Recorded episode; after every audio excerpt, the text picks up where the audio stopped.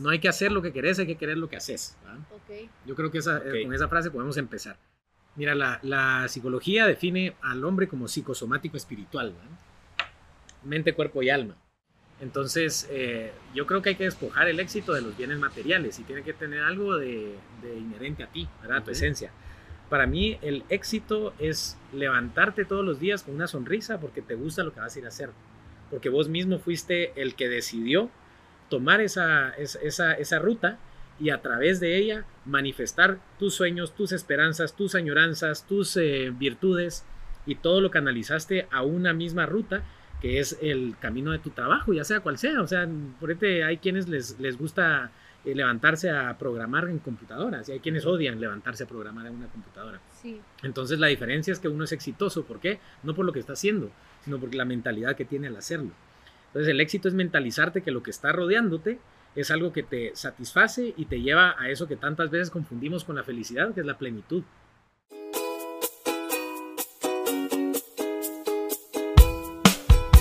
Hola, hola creativos. Bienvenidos a En Blanco, el podcast en donde tratamos de romper estereotipos, aprender de nosotros mismos y abrir nuestra mente con diferentes perspectivas que podemos usar para crecer. Es un lienzo seguro y en blanco, libre de juicios y perjuicios, sin censura alguna de pensamientos ni palabras, en donde nos hundimos en historias y puntos de vista únicos e increíbles. A veces con invitados, en donde platicamos de todo y profundizamos en preguntas. Y otras muchas veces son nosotros, donde tocamos temas interesantes y llegamos a conclusiones relevantes. Somos Milifer. Bienvenidos queridos creativos a En Blanco.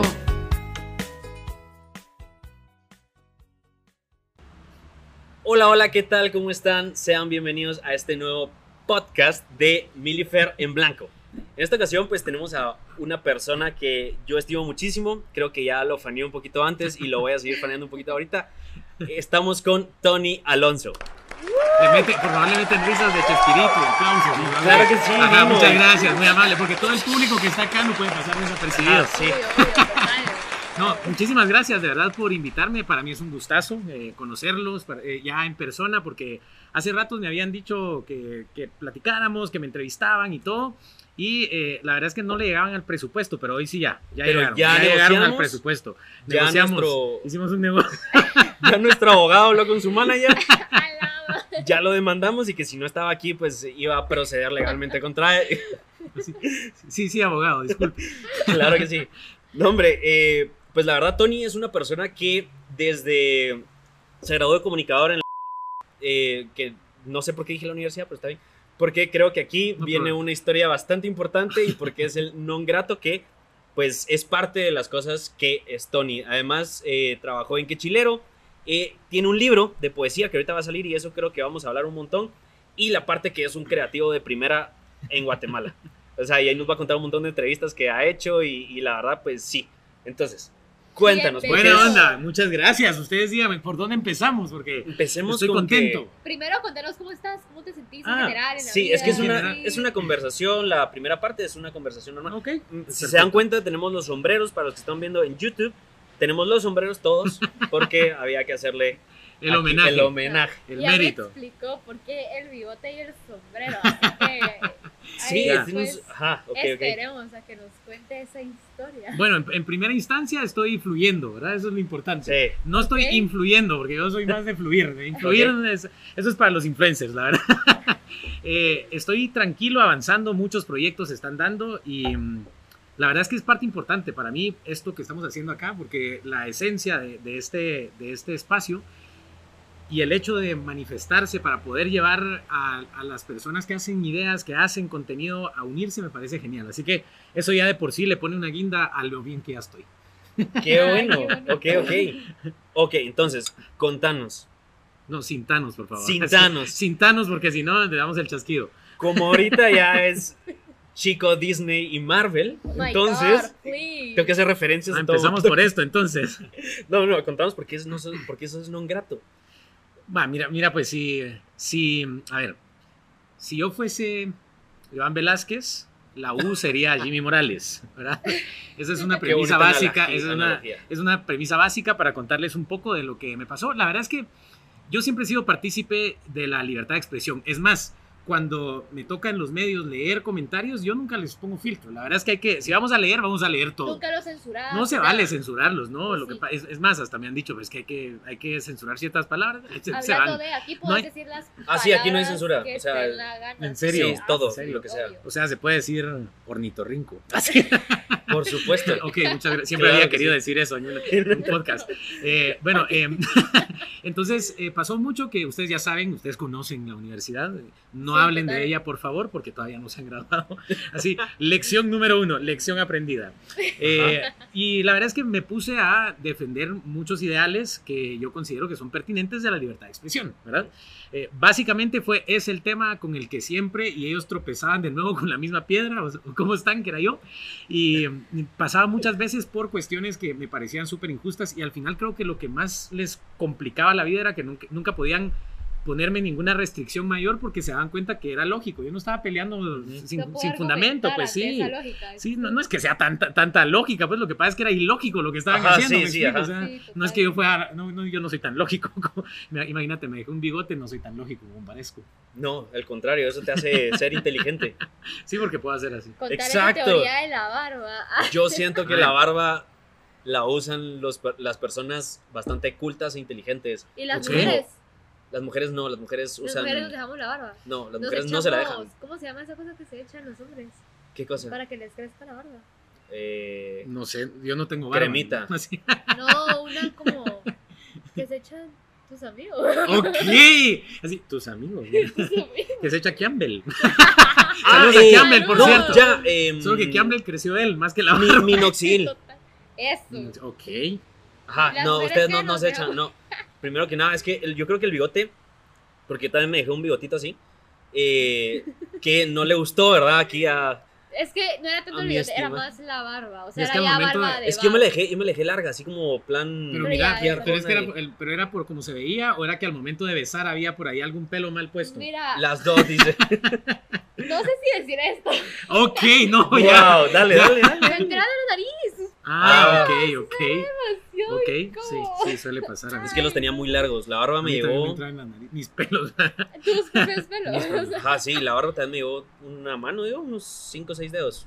Toda la tenía Pero ya parecías sea, Francisco Pérez de Antón, escritor español eh, que claro. vive en Guatemala, él tiene un texto en su libro Hombre Adentro que es eh, Cavilaciones sobre la barba. Y entonces él habla sobre cómo es que la barba se ha convertido como en un icono cultural y cómo la barba expresa cosas y también calla cosas. Y entonces él dice, bueno, pero hubo un momento en que la- el, el imperio le quitaba a todos la barba porque esa era señal de debilidad, quitarles la barba, ¿verdad? Ajá, claro. Para ellos era como somos débiles. Y entonces dice, eh, yo no sé por qué empezaron en Puerto Rico, hubieran empezado en otra isla que estaba muy cerca, que tenía más sentido, que es Barbados, dice. Ok. Sí, hombre, o sea, yo siento que entonces la barba es para mí un, no sé, es, su forma de expresarse. sí, una Es como el- forma, Es como el Ok. maquillaje de los hombres, la barba, quiera que un poco, Sí, la verdad es claro, que- sí, hay que recortarla, hay que no sé es que qué. hay un punto en el que, ajá, o sea, Es él una la tuvo- maldición Él la también. tuvo de una forma que yo dije, quiero copiar esa barba. O sea, Mm. claro, tenés un Camilo que tiene el bigote ahí, pero y de eso hablamos. Pero- sí. es que la tenías como francesa así, yo dije, Es que la tenía como el Quijote. y A ahora, huevos, ahora exacto, solo eso el Quijote de su madre. No, no, no, y lo apunté, lo apunté, que te gusta mucho el Quijote porque te dejaste la barba exactamente igual y El usabas un sombrero. Quijote. El Sí, Quijote la me parece igual. genial. Pero contale, ¿quién te inspiraste? Bueno, para- eh, para, para que yo siempre yo soy full, full fan de, de Guatemala y la verdad es que por eso me gusta el concepto que se maneja acá. Yo, yo creo que hay mucho, muchísimo talento acá. Eh, abriendo puertas es como logramos que eso trascienda y hay un escritor guatemalteco, bueno había un escritor guatemalteco, eh, padre del modernista, príncipe de los cronistas le llamaban, que eh, se llama Enrique Gómez Carrillo. Y Enrique Gómez Carrillo tenía un mostachón así, Familiar. de hecho, de hecho tenía el sombrero, ¿en serio? ¿En serio? Fernando. Carrillo. ¿Cómo ¿Cómo está? No, son mentiras, no, no. Sí, se quitaba, soy yo. Soy Sí, yo. soy yo, hijo, qué lindo el bigote. que- Estoy orgulloso. Estoy orgulloso de ti. No, Ajá. sí, por- fue por Gómez Carrillo. De hecho, hasta el sombrero también es inspirado en Gómez. Carrillo. Eh, esto llevó que, últimamente, porque Gómez Carrillo falleció en 1927. De hecho, ustedes saben la historia del Principito, ¿no? Que, que Sí. tiene relaciones acá. Pues todo Sí. fue por culpa de Gómez Carrillo. Porque. Gómez Carrillo, Gómez Carrillo tuvo tres esposas. La tercera se llamaba Consuelo Suncín, una esposa salvadoreña, que él conoció y él le dijo, viajemos por el mundo, yo te quiero enseñar Guatemala. Él siempre hablaba de Guatemala. Decía, eh, los hermanos Machado, que eran unos españoles que se las llevaban de lo que fuera, porque eran españoles, ellos decían que Sevilla era lo máximo. Entonces les dice. Gómez Carrillo, yo te invito a vivir en Guatemala para que, lo que veas que es vivir en una copa de luz, le dice. ¿va? Entonces Wow. Consuelo estaba enamorada de Guatemala, pero de la idea, porque ella no conocía. En 1927 fallece Gómez Carrillo, ella se queda viuda, se va a Argentina, conoce a Saint-Exupéry, y entonces le dice, viajemos a Guatemala, porque él era aviador. Sí. Entonces él dice, ¿y por qué Guatemala? Entonces él se quedó con esa idea en la cabeza y en un viaje que él hace para, de Estados Unidos a, a Argentina, él para en Guatemala y ahí es donde se accidenta y ahí es donde surge toda la leyenda de- Wow. del Principito. Pero Gómez Carrillo al final es un personaje importante.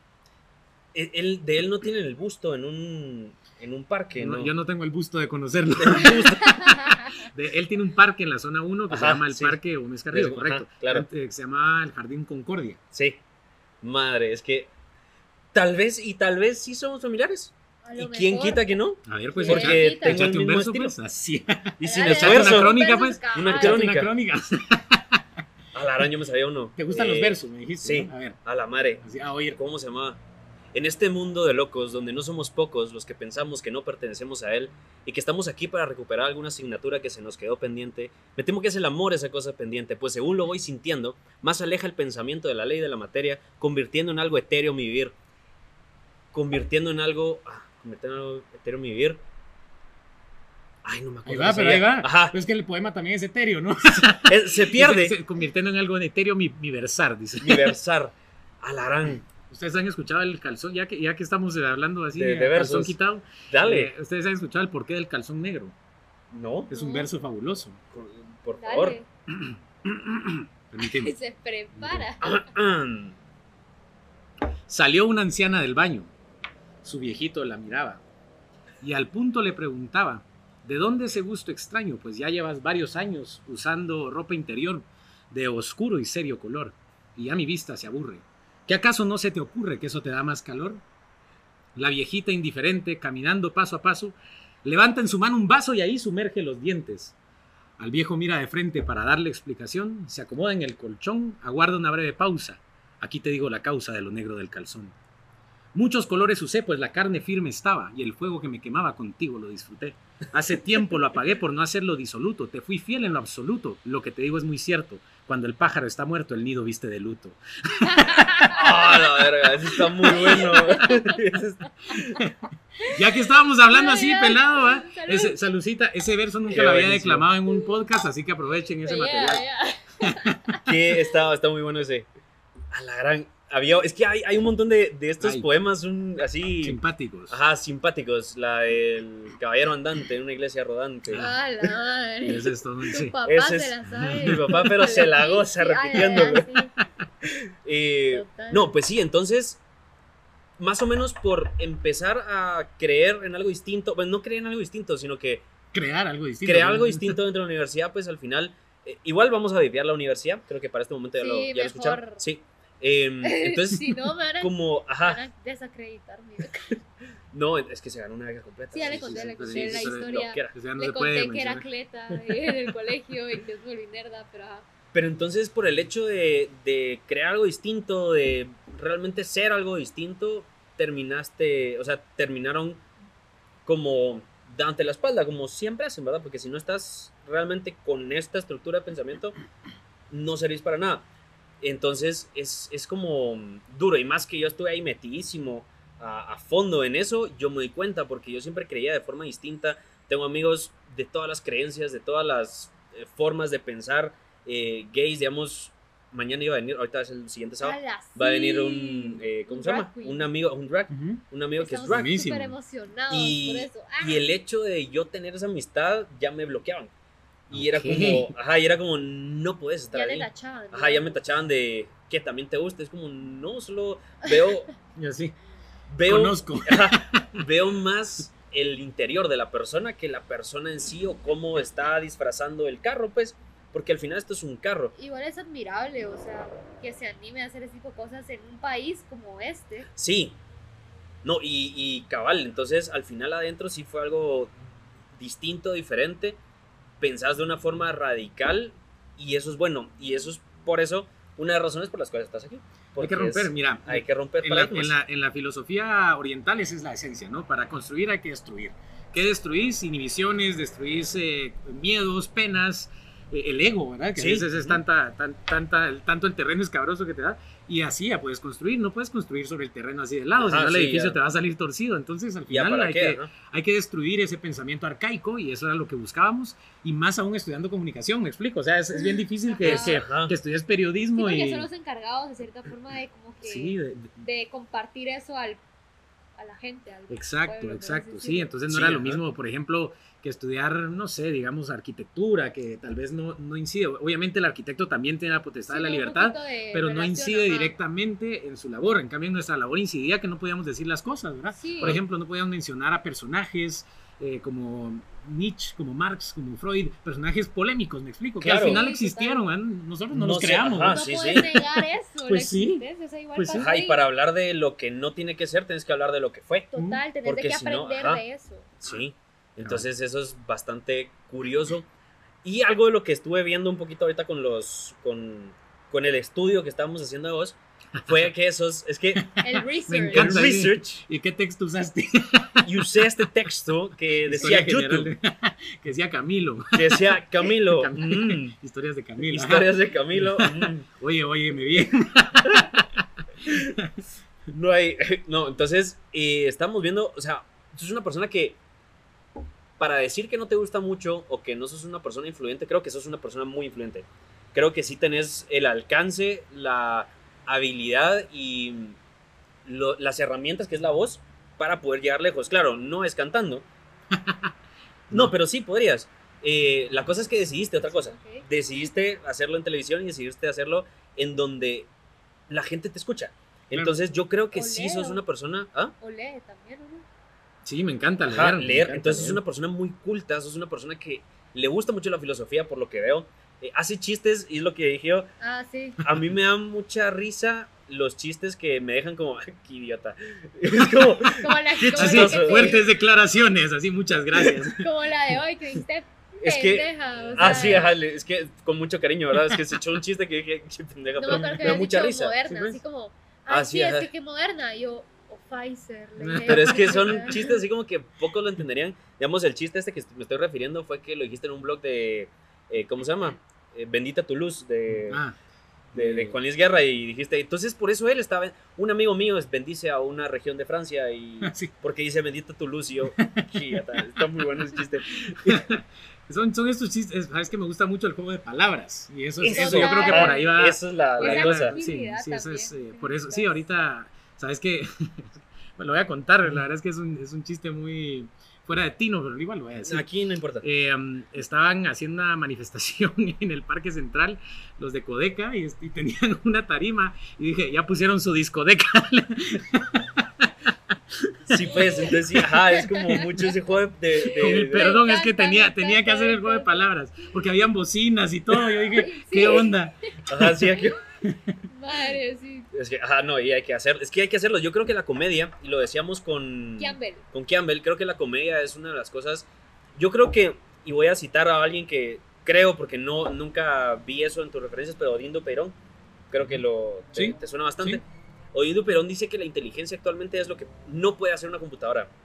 Entonces, Ok, eh, la inteligencia para él es ser buena persona, la inteligencia Sí, sí. para él es eh, ayudar a los demás, la inteligencia es saber cuando una persona está mal y cómo podemos ayudarlo. Entonces, y la inteligencia es los chistes, porque no va a haber algo por el momento, porque imagínate que en un momento la computadora evolucione y va a ser el chiste más inteligente que nadie lo va a entender. Entonces, eh, ese tipo de cosas sí me puse a pensar, pero Odín decía eso, que el buen humor, el estar bien con los otros, el preguntarte cómo estás, el necesitas algo, esa es la nueva inteligencia, porque datos ya están en Ya Google, están. eh, calculadora ya la tenés ahí, entonces no es tanto eso.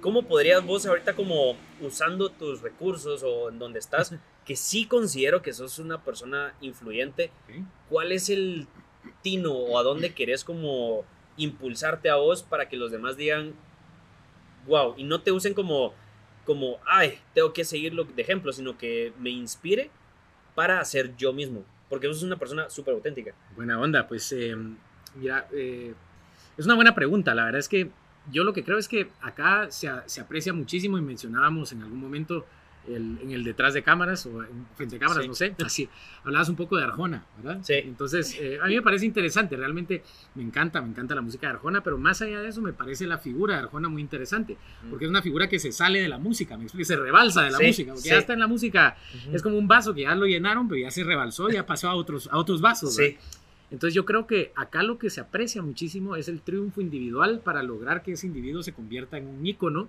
y que las personas logren llevar a cabo una, una labor, ¿me explico? Ajá, O sea, claro. me, me refiero a, no, no me refiero a ser individualista, sino que me refiero a que la admiración llega cuando tu triunfo llega también. ¿me- me- Claro. ¿Me Ajá, entendés? Es sí, como, sí, sí. por ejemplo, acaba de ganar en los premios Miau, vieron ustedes a Sara Kruchich, Ujú. que ganó premio, primera guatemalteca que gana un premio Miau, que son los Millennial Awards, y eh, pues eso ya automáticamente la posicionó más aún de lo que ya estaba posicionada dentro del país. Ajá. Entonces, eso te, te dice que hay mucho que ver todavía para afuera, como que todavía hay una especie de malinchismo, ¿verdad? Al final, al Claro, final por ahí, por ahí sí. va la cuestión. Entonces, yo creo que lo importante es mantener uno siempre esa, eh, como decía Lincoln, ¿verdad? Los ojos en las estrellas, los pies en la tierra y saber de dónde uno viene, saber qué es lo que uno quiere y cuando logras lo que querés, jalarte a todo ese bagaje de personas, de amigos, de enemigos, si querés también, porque lo que tenemos que hacer es industria, ¿no? Al final lo Sí. que falta es una industria.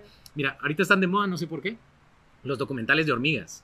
No Ah, fregues. sí. Sí, ¿Por están qué? de moda, no sé, pero saludos a, las a la comunidad de hormigas que nos Que mira. nos están, Ok. Pero, aquí nos están eh, escuchando. Tenemos gente Aquí aquí. hay varias, sí. Ajá, sí. Aquí hay un esas eran las risas y los aplausos del principio. Eh, y sabes que me di cuenta de algo interesante, que las hormigas son trabajadoras, trabajadoras, trabajadoras, pero si las pones en la Antártida o en el desierto del Gobi, ¿qué pasa? Por muy trabajadoras que sean, no, no triunfan porque no tienen un ecosistema. No están en las condiciones. Wow, están. qué buena Entonces, analogía. entonces acá en Guatemala hay trabajadores de trabajadores, porque he visto personas que se total. levantan tempranísimo, se acuestan tardísimo, pero no hay una industria, no hay, un, no hay un, no hay un ecosistema donde convivir. Entonces, lo que hay que crear es la industria sobre la cual construir. ¿no? Wow. Por ahí. Nunca he visto esa analogía. Claro, o sea, las llevas al desierto, no tienen una estructura de, de la tierra para construir sus túneles o lo que fuera. Claro. Sí, y te acordás que es justo lo que yo te digo, que estamos hablando como fuera un poquito de la mediocridad en el país y todo. De hecho, hicimos un podcast de eso. Pero como que dijimos que la gente que destaca o la gente que es super pilas, tristemente se va del país. Pero Claro. no tanto por odiar al país, sino que para qué vas a estar como que en un entorno donde no puedas tú como que desarrollarte y como que potencializar eso que tú tenés. Claro. Entonces, ¿qué pasa? Mejor te vas a otros países donde sí aprecien tu talento. Yo creo que es lo que deberíamos de dejar de como que fomentar y que pase más o menos aquí en este país, Sí. sino que entre nosotros potencializarnos y como que crear esta industria que tú decís. Claro. Algo que nos dijo José Javier, y es justamente eso, que José Javier es eh, el cantante este, nos... Este va. Lo siento, bro. Eh, entonces, eh, eh, nos dijo que cuando vino Arjona a hacer este concierto de- ¿Cómo se llama? De la antigua. Hecho de- a la de Antigua. Hecho la antigua. Sacaron un tweet que dijo: Arjona triunfó eh, a pesar de Guatemala. Claro. No por Guatemala. no por Guatemala, a pesar de Guatemala. Entonces, es duro escuchar eso, porque la verdad que yo sí considero, es que todas las personas que han venido a este podcast, de verdad que son personas que se la están jugando, están creciendo, han hecho un cambio realmente en las personas alrededor de ellas. Y no entiendo cómo no podemos premiar eso, porque tal vez tú estás más alto que yo y es como, ¿por qué no? O sea, ¿por qué no apoyar eso? ¿Por qué no decir, oh, estás creciendo? Tal vez no comparto mucho lo que estás pensando, o no, no pensando, sino que tal vez tu música no me gusta mucho, pero es música de un guatemalteco que yo sí le puedo rescatar algo, me gusta, ¿por qué no compartirla? Claro. ¿Por qué no? Ajá, ahorita digamos su, su grupo, Viajeo, es un grupazo que la verdad que con la voz que, se, que José Javier se carga es impresionante. Y el estilo y todo sí pega un montón. Ajá, entonces Genial. Paola, por ejemplo, no he escuchado mucho de ella desde que ganó la academia. Solo es llamará de Tusa porque tenemos un guatemalteco afuera y ahí sí lo respetamos. Pero aquí adentro. ¿por qué no consumir su música? Hay una canción que, que sacaron que se llama Boca, José Javier y, y- Paola. Y es preciosa esa canción, de verdad es increíble. La tenía en la playlist. O sea, no la escuché como. La escuché a un principio así como apoyar a mi amigo. Pero tiene talento. Sí, pues. Entonces, ¿por qué no hacer eso? ¿Qué pensás vos que nos falta ahorita como que para crecernos, para apoyarnos, para ser esas buenas personas y esos, y esos seres caritativos que sí somos, pero no en sentido exitoso? Para empezar, eh, hay, hay un tema aquí que yo que trabajé cinco años así en, en dicho espacio televisivo, eh, hay un tema de contratos que no les permite hacer muchas cosas. Por eso es que no escuchas de muchos de estos artistas que surgen de estos programas, porque al final el programa termina siendo un show. ¿Qué tal? Buenas, ¿qué tal? Bienvenidos. Sí, Es que, Bienvenidos ya- ya- podcast. es que es un público. en Ya vivo, tenemos sí. público aquí en vivo. Ya nos ya- pueden aplaudir. De hecho, ya son las últimas entradas, así que ya no compren. si les ofrecen, son del mercado negro. Eh, entonces, eh, bueno, hay un montón de contratos, hay unas cuestiones que no puedes decir, no puedes hacer Ujú. por un plazo bastante, bastante longevo. Entonces, esto implica que ya de por sí tenés una complicación.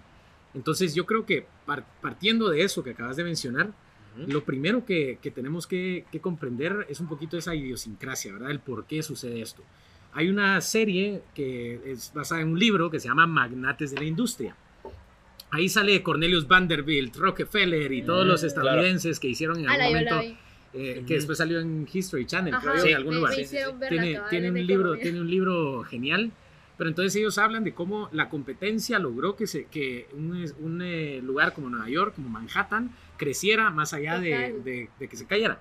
Entonces la competencia es buena, es sana, me explico. Pero ellos no, ellos no compitieron metiendo zancadillas. Ellos decían, Claro. vos construiste un edificio de tres pisos, yo hago uno de cuatro. Es Entonces digamos que ese ego que tenían los ayudó a crecer irónicamente. Sí, no, pero es un Entonces, ego bueno, es un ego de, es un ego de, de tú ya entrevistaste a dueños y lo que te dije, te lo dije así claro y pelado, qué envidia, o sea, ya, ya estás entrevistando a Scarlett Johansson, que ahorita sí lo podemos decir, de hecho ya podemos decir el de La Roca porque este va a salir dentro de unos cuantos Ah, Meses. meses, así. meses, ajá, sí, Ya un mes más o menos. Ya Ajá, cuando, Mes, mes y ya cuando la roca ya sea mes piedra ajá, sí, ya se, Ya se Entonces- murió la roca. ya, ya se volvió Roquita, Ya, ya, está. se volvió a estar Se volvió Rocket, así se Rocket. hizo. Se hizo. Pues sí, no, sí, No, la- ajá, entonces, entonces- eh, bueno, entonces basando en eso, yo creo que por ahí, sabes que, por ejemplo, países como Colombia lo entendieron muy bien, entonces surgió Maluma y la disquera contraria surge con eh, J Balvin. J Balvin. Total, Entonces, haces una competencia, la competencia es sana. Sí, Acá pareciera que la competencia es nociva. Entonces, que la competencia, en vez de yo superarla, tengo que yo votarla porque me da hueva superarla. Sí, Entonces, como que Sí. el, el- el esquema es muy de, con el perdón, ¿verdad? muy de huevonería, es de no quiero hacer nada y mientras menos haga mejor, porque amaquearme es más fácil que, o sea, amaquearme en Squintla es más Sí, fácil ajá. que, que llegar a grabar un disco o a pintar una, un mural o qué sé yo. Entonces yo creo que partiendo de eso podríamos ahí hacer un cambio de mentalidad. Obviamente eso tiene que ser mental, esencial, cultural, de idiosincrasia, por eso te claro, decía. ajá, tiene que ser un Entonces, cambio más profundo que solo... Sí, no solo es de Ajá. vamos a poner eh, un foro donde puedan grabar todos o una disquera Sony aquí en, en Vistahermosa, ¿va? Claro, no, no solo es eso, sino que eso está bien, es un, es un repello, ¿va? Ajá. pero lo que necesitas es un cambio sustancial, o sea, hay que cambiar la tubería, hay que cambiar todo. Y yo creo que sí se puede, el, el- el cambio se está haciendo, paulatino, pero se está haciendo. Entonces, eh, eso, y la verdad es que ponete a mí, a mí me, me, me gusta porque yo creo que, a mí me decían, en la tele no vas a lograr nada. ¿Por qué? Porque no tenés contactos. Y la verdad es que no tenía contactos, ¿verdad? Ahora los conozco a todos. Pero eh, al final el trabajo, el trabajo duro, contrario a lo que te han dicho, sí te lleva a lugares, ¿me explico? Sí, es- sí existe eso. Lo que pasa es que no sé por qué lo satanizan. Es como, no, si trabajas duro igual vas a quedarte donde estás. Como que te Claro que no. automáticamente Sí. sabes que la mentalidad está destinada al fracaso, porque vos pro- propones algo y de una vez te auguran todo lo malo y nunca te dicen, a la qué buena oportunidad, qué buena onda. Es Son la pocos. mentalidad Ajá. de tiburón, decís tú. Ajá, ajá, no, pero eso es tiburón, son tiburoncín. Uh, ah. No, y, y- y justamente decís eso, o sea, yo escuché ahorita cuando tuvimos a Héctor, cuando estaba aquí, decir, creo que, no sé si fue en cámara o detrás de cámara, que está trabajando en un call center, o si es un talentazo ese cabrón, o sea, es un Genial, talento hecho genial. y derecho, y me da mucha tristeza que esté haciendo esto, claro, es un trabajo vehículo, pero ya de donde viene, no debería regresar a Claro. eso, debería crecerse. Sí, eso es la oportunidad. Y sabes que Héctor es un excelente ejemplo de lo que decimos, de, ese, de esa mentalidad positiva. Porque sabes que cuando estaban buscando un turno en la tarde, Héctor me recomendó a mí. ¿ah? Ujú. Y, y eso me dice mucho, me explico. O sea, Claro. porque, porque cualquiera hubiera sido, hubiera sido, no, no, eh, no voy a recomendar a nadie, o no sé. Ah, sí, es, no es sé, un raro, espacio- ¿ah? raro. ¿ah? Creo que solo Pero ajá. Héctor me recomendó a mí, entonces, y eso se le agradece, porque ese, esas cositas que uno va viendo, que son pequeñas, son como cuando veías en Monster Inc. a Boo ir detrás de los Fruit Loops, ya sabes, Ajá, esos ajá. caminitos que te van dejando y vos vas comiéndote, esos son los bonitos, porque te vas dando cuenta que te van llevando a un excelente sitio, que es el sitio del éxito, porque al final el éxito es muy relativo. ¿verdad? Claro, el éxito es relativo. vamos a, eso, eso vamos a tocarlo. Despuesito. justo. O sea, ahí sí te voy a parar un poquito porque es una pregunta que va a ser muy Ah, ok. Una de las específicamente, ajá. que siempre Ok, hacemos, como te comenté antes ok, Ajá. ya me estoy, es que ya las vi. Así Ya, ajá, ya las Ya, leí. Es que hackeé el sistema. Así Ya las leí y aquí están. Es más, acá tengo, así, acá tengo las entrevistas que van a hacer a Paola Chuk. Así. La- ya, ya, ya tenemos todo esto. Google Yo- Calendar. Yo Ajá, respondo por ti, Paolita bebé.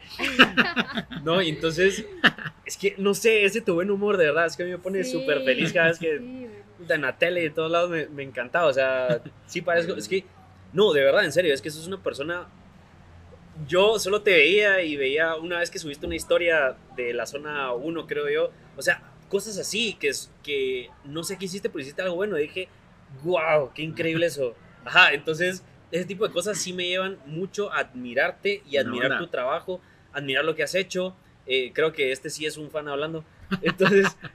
No, de verdad, es que sí es, sí es bien loco. O sea, hace cuántos días digo, vamos a entrevistar a Tony. A las 10. Vamos a tener a Tony acá. Me quito la máscara y soy. Ricardo Arjona. Puta. Ahí Ahí sí me da un paro cardíaco. Ahí sí me da un súper paro cardíaco. Arjona y Melendi, creo que sí, mira, o sea, Melendi, genial. yo los llevo a Es, conocer y es como un mini Arjona, es como un Arjona 2.0. es un Arjona español, Sí. Cabal. el Arjona 2.0. Yo conozco a, por ejemplo, no sé entonces si has escuchado a Zeta Pu. Un rapero. Mira, Bueno, escúchalo, es de unas letras. Entonces, Dante. eh, Dante sí. va, Dante saca muchas Ajá. colaboraciones con Zeta Pu. Ah, no. no El sé. Chollín. Entonces tal eh, vez sí escuchabas. todos est- ah, es muy posible que sí. Puede ser. Y No sé. es que son ¿Quién impresionantes. sabe? Con Z ya, o sea, con Z platicamos así como hermano, ¿cuándo? Porque también va a estar aquí. Pues ahí sí, seguramente. En Zoom. Ah, ok. Zoom, porque va a estar en España. Ok. Eh, A pero- su madre. sí, ajá, sí, a no le vamos su- a su- decir venid. O sea, Ajá, te sí. pagamos el pasaje O todavía. nosotros ir para allá, que ya vamos, poco a poco. Poco a poco Este, se este- puede. se este puede. proyecto va a crecer Sí, espantoso. Yo tengo la visión. Eh, entonces, es un poquito como llegar a ser buena persona, lo mucho que vale. ¿Qué, o sea, cómo podrías como recomendarnos? Porque ser buena persona se aprende también. O sea, partís de una infancia dura, pero terminás siendo bueno. Claro. Entonces, ¿cómo podrías como ayudarnos a entender a todos que cómo ser esa persona que ayuda a crecer en lugar de decrecer a los demás? Mira, eh, voy a partir con una referencia pop porque eso me funciona. Así. ¿Está bien? Ok. Hay una frase de Daredevil que dice, los ojos son solo una distracción. Y a veces nos dejamos llevar por todo lo que vemos, como por el espejismo, ¿verdad? Por el oasis en medio del desierto. Pero al final lo importante es lo que llevas dentro. Entonces, creo que nos hemos enfocado tanto en, por eso te digo que el término influencers me choca un poco, porque nos Ajá. hemos, nos hemos eh, enfocado en que eh, el influencer es el que graba la historia y sube la cerveza y la postea y etiqueta la marca. Sí. Pero influencer puede ser uno en su cuadra, ¿verdad? Influencer, yo, yo he visto personas que están comiéndose un bombón y no hay un basurero y se guardan la basura en el bolsillo, me explico. Eso ya para mí es un influencer, está poniendo el ejemplo, porque es partir de un ejemplo positivo para los demás. Entonces yo creo que tenemos que bajarle un par de rayitas a ese, a esa, a esa ¿qué te diría? Como ese, ese resplandor que tiene el éxito y deberíamos de ver cosas más sencillas que pasan a nuestro alrededor, ¿verdad? ¿Cuándo fue la última vez que le sonreíste a un desconocido, que le diste la mano a alguien? Ahorita no se puede, pues, pero que saludaste a alguien que, que, que, que estaba pasando un mal día y que le dijiste lo bien que se veía. Entonces yo creo que el cambio sustancial viene de eso, de la esencia que es cada quien. Obviamente no puedes dar lo que no sos. ¿no? Entonces, eh, yo, mira, yo crecí en un pueblito que se llama Barberena Santa Rosa, se han ido al Salvador, es el que hace tránsito cuando van en la carretera, y, y ahí aprendí que el, el hecho de salir, para mí un pueblito, la ciudad era, un, era una palabra muy grande, la ciudad sonaba inmenso y era una hazaña para el rey Arturo, ¿verdad? no era para un bigotudo como yo, que no tenía ni bigotes en ese problema, en ese momento, ni problemas económicos tampoco. Entonces, eh, en- entendí que al final el camino es paso a paso y lo importante es disfrutar de ese camino también, porque no se vale solo llegar a la cima, ¿verdad? Vas a ver la foto del volcán y el atardecer, pero te diste cuenta que te gastaste seis horas en subir y esas seis horas que pasó no las viviste. Entonces, Sí, tenemos que centrarnos en esas pequeñas cosas. Creo que es lo, es lo más sencillo para darte cuenta, ¿no? Creo que eso es lo bonito que aprendiste con un asesor como el que tuviste, creo. A la gran, ya, ya lo mataste, ya. No, es que eso es. No, no, no. Es, es- eso es mucho lo que, lo, como, lo que nos dicen de. Claro, de enfocarte en las pequeñas cosas y disfrutar el proceso. disfrutar. Ajá. O sea, Creo es- que parece un poquito. Carpe diem o Hakuna Matata, ¿no?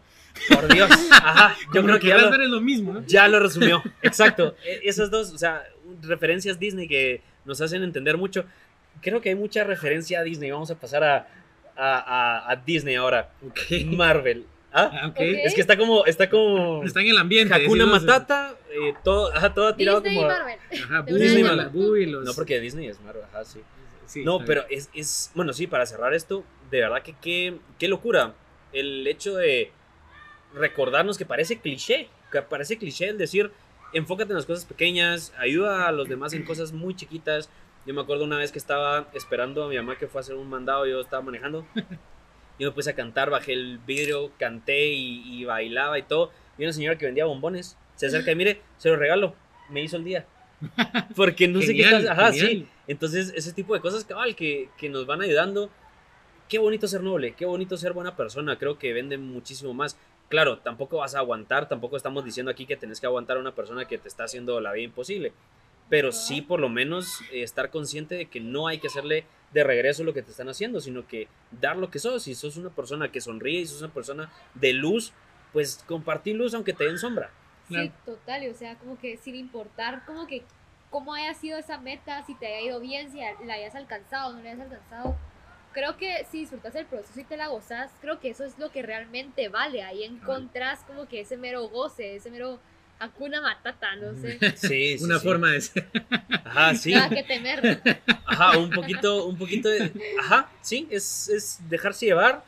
Claro, también vas a tener un plan porque me imagino que si hubieras vivido Hakuna Matata, Sí. no estarías donde estás. Lo que pasa es que hay, un, hay una mala perspectiva de los sueños, ¿verdad? Creemos que los sueños soñándolos ya bastan, ¿verdad? Ajá, Ajá. Pero en realidad todo conlleva algo. El sueño, ¿qué- ¿qué necesita un sueño para hacerlo realidad? Una fecha. ¿Para cuándo? ¿verdad? Yo sueño con irme a Europa, ¿verdad? Está bien, pero ¿cuándo? verdad? ajá, sí. ¿Cuándo te vas a ir? Entonces, ponerle una fecha. Entonces ya no es sueño, ahora Pues, es meta. Total. Es una meta. Ajá, Y ahora, ¿qué hay que hacer para cumplir esa meta? Una estructura. Entonces, ya no es sueño, ya no es meta, ¿ahora qué es? Un plan.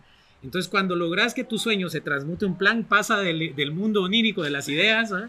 Al mundo real, que necesita eso, necesita un plan, tienes que tener una estructura. Obviamente, como decís, tenés que tener un ahorro, tenés que tener un, un, eh, Sí. un tiempo disponible. Entonces, si creemos que el sueño viene solo soñándolo, no va a funcionar O sea, jamás. no puede ¿verdad? ser como que full y le va a pedir a los uni- al universo que, Muy Pablo Coelho, que me ¿eh? ayude. un poquito, Muy claro. Pablo que, Coelho. que esté a mi favor, rey de la atracción, Ajá. va, está bueno, creen eso, pero así como dicen, oín, o sea, va, alinea tus chakras, pero anda a terapia. Sí, o ajá. sea, como que va, está bueno, crees en esto, pero ¿qué vas a hacer tú para que esto sea realidad? ¿Qué vas a hacer tú para que el universo o lo que sea en lo que creas, como que se mueva a tu favor? También tienes que actuar. Sí, No hay que olvidar esa parte que mucha gente lastimosamente la olvida. Siempre es como que, ay, le voy a pedir a Jesucito para que me vaya bien en mi examen. Puta, o sea, pero por lo menos tu día. en vez de rezar 10 horas, reza un ratito, pero también puedes estudiar. Ajá, claro. A, a Mauricio Mancera lo despidieron de Azteca en, México. Porque él dijo, bienvenidos a Azteca, donde, donde uno da el máximo por el mínimo. Ese No día lo despidieron. No, ¿verdad? En serio. Y entonces, pero después me dio mucha risa porque me parece que es muy simpático, que es lo que parece que, que, que como que atañe la realidad de todos, como que hay un estigma que crees que tenés que dar siempre el mínimo para recibir el máximo, me explico, es lo opuesto, ajá, como sí, que sí. dice, eh, yo solo quiero mover esto aquí y ya quiero recibir una cuenta, por eso empiezan todas esas ondas de usted quiere ser su propio jefe, la ley del mínimo esfuerzo. la ley del Vamos a juntarnos en esfuerzo. Starbucks, boss. Ajá, Y cabal. vamos a platicar de cómo Ajá. puedes meterte a Herbalife y vas a ser millonario, güey. Cabal, cabal, Sí. Free o a Inmunocal, ya Ajá, sabes, free, todos, Forex, güey. tú, tú conoces que es Forex. Ajá, sí, Forex. Aprende a invertir en Forex, güey. ahora son bitcoins. Ahora son bitcoins, güey. Bueno, que nosotros sí le metimos, pero, pero no es por eso. Pero no Bueno, fue por, no le metimos- fue No, ahí está, está, piramidal. respeto, respeto. Ajá. Yo entrevisté a los de los bitcoins y No fue que no me cuestión convencí. piramidal. O sea, solo fue como, ah, no, cabal, no fue por Está esquema piramidal. Es como. la verdad creo que ahorita es el mejor momento para, para como que meterse a ciertos riesgos, probar, ¿sabes? arriesgarse. Claro, ajá. realmente no, nadie depende de ti, ni siquiera, por lo menos yo no dependo de mí económicamente hoy por hoy. Entonces como que ah, ese dinero que tengo, o ese tiempo que tengo lo puedo utilizar para arriesgarme y si voy a fracasar, mejor que sea en este momento que cuando ya tenga más responsabilidad. Claro, y al final. Buenísimo, buena, Sí, y buena nos- premisa. No, y cabal, nos metimos con mi hermano. Que mi hermano, cabal, o sea, metió. Tiene 15 años. Tiene un 15 años. genio el niño. Y él es el que nos está manejando las cuentas. O sea, le metimos el, el dinero que él la maneja, pero también no se quedó como. Voy a esperar a que maneje el pasa. mercado. Ahorita acaba de, de hacer su línea de suéteres. Entonces, es, es un niño hoy se lo dije, hoy, se hoy ayer le llegaron los suéteres ya con la ya se lo- ya ¿Qué suéter tenés de tener un hermano así? es nuestra, es que también nosotros tenemos un par de emprendimientos y es nuestra misma la misma persona que nos hace unas scrunchies, unas colitas. Ajá. Entonces, al final lo contactó también mi hermano y, y- y qué alegre. Entonces, bueno, mañana sí le dije, mira, qué orgullo ver que en lugar de estar, claro, juega porque es un niño normal, 15 años, pero es muy emprendedor y empresario, el Sí, pues. cabroncito. Eh, puso su, pusimos juntos una empresa de milkshakes, nos dio el tiempo que tenía que darnos, yo ya me dediqué full a la, a la imprenta y a esto, y a la universidad, que por lo menos en la universidad. Eh, Toca, toca. sí, hombre. Es que a mí, a mí sí me No gusta. idiota. O sea, sí me gusta la carrera, y lo he dicho, sí me gusta mucho el derecho, pero soy un loco creativo. O sea, yo paso, yo es como, ¿cuándo va a terminar la clase? Bueno, ahora sí, ¿ya cuánto vendimos de, de los milkshakes cuando empezamos? Va, ahora sí, rápido, a la imprenta, ¿qué, qué estamos haciendo? A veces he recibido clases así con el, con el audífono y... ¿Qué clase era? Creo que era teología. Y lo puse ahí y yo en plena reunión de estar haciendo la, la estructura de, ¿cómo se llama? De los procesos y, y cuándo le vamos a meter, le a meter un sistema para agilizar todo, que no, tuve- no estuviéramos nosotros y ya ellos pusieron las La tareas. así. logística. Ajá, una logística, estamos trabajando la logística y todo. Y yo ah, escuchando ahí, claro, es que Jesús dijo. Y yo, "Va, entonces, ¿qué vamos a hacer aquí? Entonces. Ajá, entonces, imbécil, ¿qué vamos a hacer? Claro, y- A la gran. Ajá, dichoso. porque. ah, Dichoso que a ti sí te gusta cómo dan tu carrera. Porque, o sea, a mí me gusta lo que estoy estudiando, pero no me gusta cómo lo estoy estudiando. Eso es muy cierto. Entonces, Eso es muy cierto. y me agarró una crisis. De hecho, como que Fer vino y yo tenía alergia y como que me puse a llorar. Y me dijo, nunca te había visto así alérgica. Y es esa alergia a la vida. que no sé qué. Es que soy alérgica al éxito. Soy alérgica. Disculpen. No, soy alérgica al fracaso. Porque Por solo favor. fracasados. me- No, eh, estaba muy molesta porque sí, solo un catedrático, creo. Dos catedráticos Solo te han dado clases increíbles. La, Así- sí, la vocación de dar clases es compleja. Ah, es ya, difícil. O sea, no sé, como que digo yo, puta, tantas cosas que podría estar haciendo, como que podría conocerme mejor, podría hacer, no sé, enfocarme más como que en esto del podcast o en ciertas otras cosas, pero estoy desperdiciando mi día y como que estos años, no, no tanto en aprender, me encantaría que fueran a aprender, pero es en entregar proyectos, en entregar tareas, en vez de aprender a entregar. Entonces, o sea, es como que entré en esta crisis de me quiero salir de la U, pero eso no quiere decir que quiera parar de aprender. Quiero Claro. aprender a mi manera, como diría Shakira. pero, no sé, solo fue una crisis horrible. Y ahorita, pues, ni modo, me toca hacer ganas, ya solo me quedan tres semestres más y ya salgo. Sí, ya no, es, ya no es nada. Pero es como que tanto tiempo que podría estar aprovechando, que no sé. Pero así dichoso, pasa. sí. dichoso tú que... No, es que a mí sí me gusta la, o sea, me gusta mi carrera, pero obviamente no sé si voy a vivir de eso porque yo, o sea, me encanta la comunicación. O sea, puta. He aquí. Ajá. así. Yo dije, ¿por qué nadie estudia comunicación en este lugar? ¿Qué está pasando? Ya le da ansiedad. Ajá, me vibró el ojo así. ¿Qué está? ¿Qué Yo es pensé que era un proyecto ¿Qué de. es esta clase? Ajá. No, ya ¿qué vas. haces? Si queremos, no, y te lo, te lo dijimos, el proyecto es para generar amigos, generar nueva comunidad, generar esta cuestión de decir, puta Tony, mírate un clavo, eh, y en algún punto, quiera que no, ella se queda tirada con el, con el carro y vos estás cerca y, ala Tony, mira, me puedes venir a traer porque estoy, puta, ¿por qué no? O sea, Claro. ser una, una red de amistad en serio. entre todos. Ajá, igual ser- tú, ser el en serio, y-. Esa es una lo- locura, la verdad. O sea, yo sí sueño con esto, es una locura. Eh, porque me pasó en las prácticas, dos, que me topé con gente que de verdad yo dije, coman muchísima mierda. O sea, de verdad que nunca me había sentido tan de la verga. O sea, y es como, Sí, es cierto. ajá, y fue como, no, ¿qué hago con esta gente en lugar de buscar mi gente? Y Héctor, Héctor que siempre está ahí. J Balvin. Vos, ajá, J Balvin. J Balvin, ¿Dónde está Bad mi Bunny, dónde está mi ¿Dónde gente? está Sí, mi pues sí. gente? No, cabal, eh, pero cabal, no, no es en mal plan, porque estoy seguro que esas personas son increíbles dentro de donde se mueven, porque no quiero decir, uy, son malas personas, porque no, son buenas dentro de lo que, pero son, Son diferentes. o sea, diferentes, o sea, yo jamás en la vida podría negarle la ayuda a alguien, Claro. y no es en mal, y no, a veces sí te digo que no, pero porque no se puede o porque no estoy ahí. Pero por lo general, si una persona necesita ayuda, ahí voy a estar. Yo no entiendo cómo esas personas pueden negarle a la cara de la ayuda a alguien. Entonces eso sí me molesta mucho y sí me causa mucho dolor ver la separación en Guatemala porque somos un bombón de país. O sea, seguramente lo has escuchado de, de tu asesor, tu ex asesor, que decía que había un santo que decía que es nuestra... Para los siguientes entrevistados, no revelen información detrás de cámaras, los trolean. No, para nada. Ya lo, ya lo quemamos, mira, ya. No, hombre, no. eh, Saludos a Kevin, por cierto. ni lo va a ver. O sea, todo lo que yo haga estaba mal. Es que eso es también la cosa. Yo ahí, todo lo que hiciera estaba mal, porque yo era un soñador loco. Pobre. Yo hice mi podcast, yo hice, yo dije en algún momento sí a creer, estoy loco, no, no vale la pena lo que estoy luchando, lo que quiero hacer, que yo era escribir un libro, que era, o sea, era, claro, cuando tenés un 20% de personas que dicen que estás loco, decís, va, solo es un 20, pero cuando era un 90% de personas que, que decías que estabas loco, tu forma de pensar estaba mal, eh, yo sí me llegué, yo estaba deprimidísimo, o sea, yo amanecí un día, mis 19, 20 años, y me desperté y dije, voy a ir a desayunar con mi mamá. Porque yo me fui a los 18 de mi casa. Entonces yo me fui con... Yo dije, wow, estoy en mi casa. Y cuando vi que era mi casa empecé a llorar. Y fue como, puta, no tengo apoyo de nadie. Estoy totalmente solo. Me siento mal. Todo lo que hago es burlable. Todo lo que hago no sirve. Yo, verga, ¿será que estoy bien haciendo esto? Haciendo mi podcast, haciendo lo que yo quiero hacer. eh, pensando las locuras que yo quiero pensar. Yo soñaba en ese momento en dar una TikTok y sigue siendo uno de mis sueños porque me encantaría eso.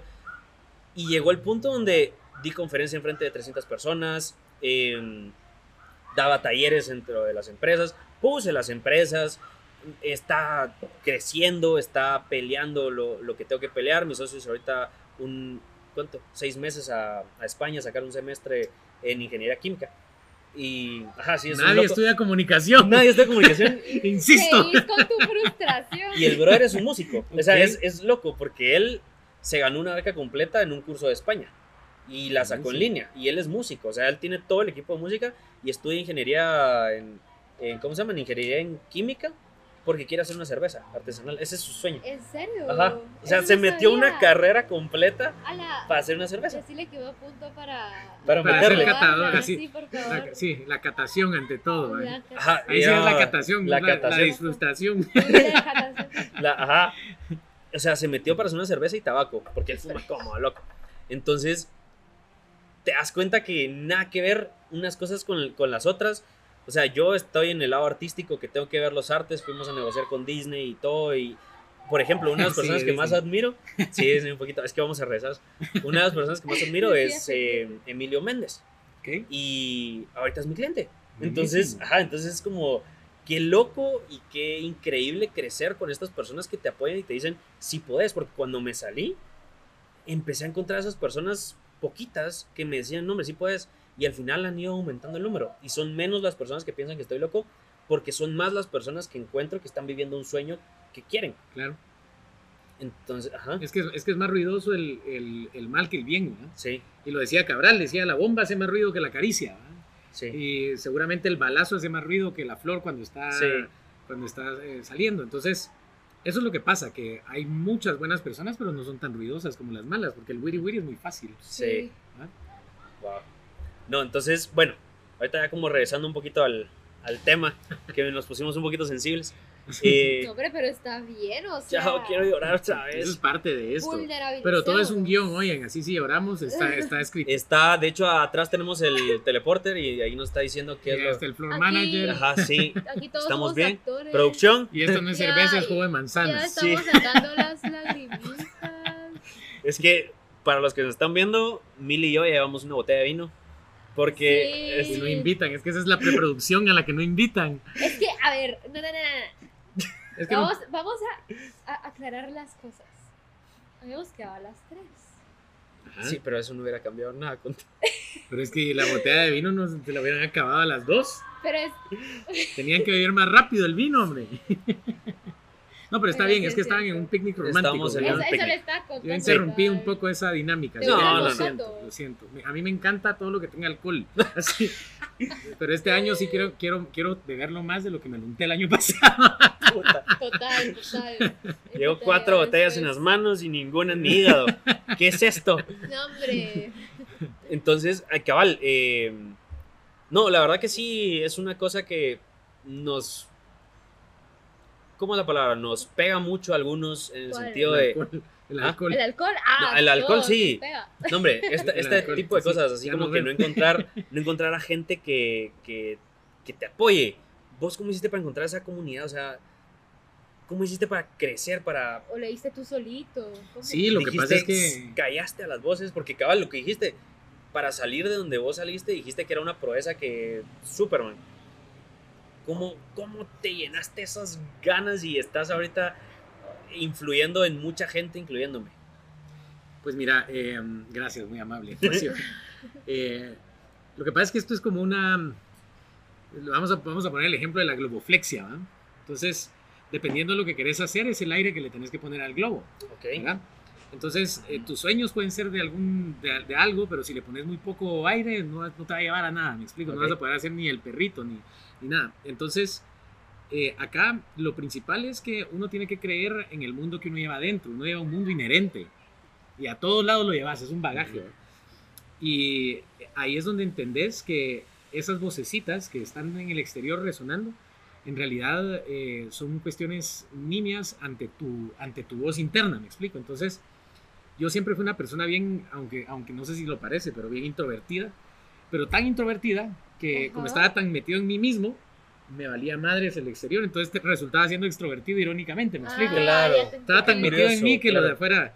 Entonces, eso fue lo que me pasó a mí. Entonces, eh, ponete, yo siempre decía, "Va, yo me voy a meter en mis ideas, pensamientos y todo. Y así fue que pe- empecé a sacar literalmente fuerzas, ¿va? De, de la, de la simple emoción, la gana de querer hacer las cosas diferentes, bien. Wow. Y, y así, y, y realmente me topé con un montón de esas voces que me dijeron que no podía, ¿va? Es más, eran un montón, eran suficientes. Les mando saludos, por cierto. Vean dónde está. No, ajá. Entonces, les manda saludos a Scarlett Johansson. Ah, sí.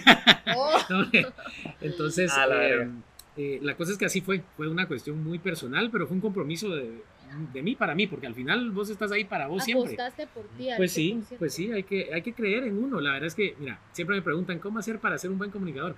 Ser auténtico. Es que lo que pasa es que creemos que, que, que copiando o imitando vamos a lograr algo. La típica voz de buenos días. Ajá. Y el día de hoy. Ajá. Ajá. Imagínate, imagínate que estás buscando parqueo en Oakland Mall. Qué difícil es, ¿no? Entonces, hay un parqueo, ¿verdad? Porque te sale así en la pantalla, que ahora Ah, todas sí, las sí. pantallas se dicen un parqueo. Sí. Y entonces vas y va un carro enfrente tuyo y vas siempre atrás de ese carro. ¿Quién se queda con el parqueo? El carro que va enfrente. Ajá. ¿Qué es lo que hay que hacer? Buscar rutas alternas, ¿verdad? No vas a seguir, no vas a encontrar ese parqueo persiguiendo al carro. Esos Claro. esos Ajá, entonces andate por otro rumbo, porque si ya hay un carro por ahí, él va a agarrar ese parqueo que está adelante. ¿va? Sí, ajá. Entonces, eh, hace poco entrevistaron, no sé si a ustedes les gusta el fútbol, yo soy fan del fútbol, eh, hay, un, hay un deportista, Gianluigi Buffon, que es un italiano Ajá, que lleva claro. años, Sí. y él dice algo muy interesante que creo que a veces se nos pasa de la vista. Él dice, siempre me preguntan sobre la disciplina. La disciplina es algo básico, todos tenemos disciplina. La disciplina es del cuerpo, pero se les olvida algo más importante que es de la mente, la determinación. Entonces él dice, en el momento en que vamos perdiendo un partido, todos los jugadores, incluso los del equipo contrario, tienen la misma disciplina, pero no todos tienen la misma determinación. ¿verdad? Entonces, si logras determinarte como una flecha, como la saeta, que la tiras Sí, a un lado y, es- y va directo, no como la escopeta, que disparas a todos lados, no le pegas Sí. a nada. Entonces, él dice, hay que, hay que determinarse para poder lograr un objetivo, no solo disciplinarse, o sea, no es levantarse temprano, es, va, ¿te levantaste temprano a qué?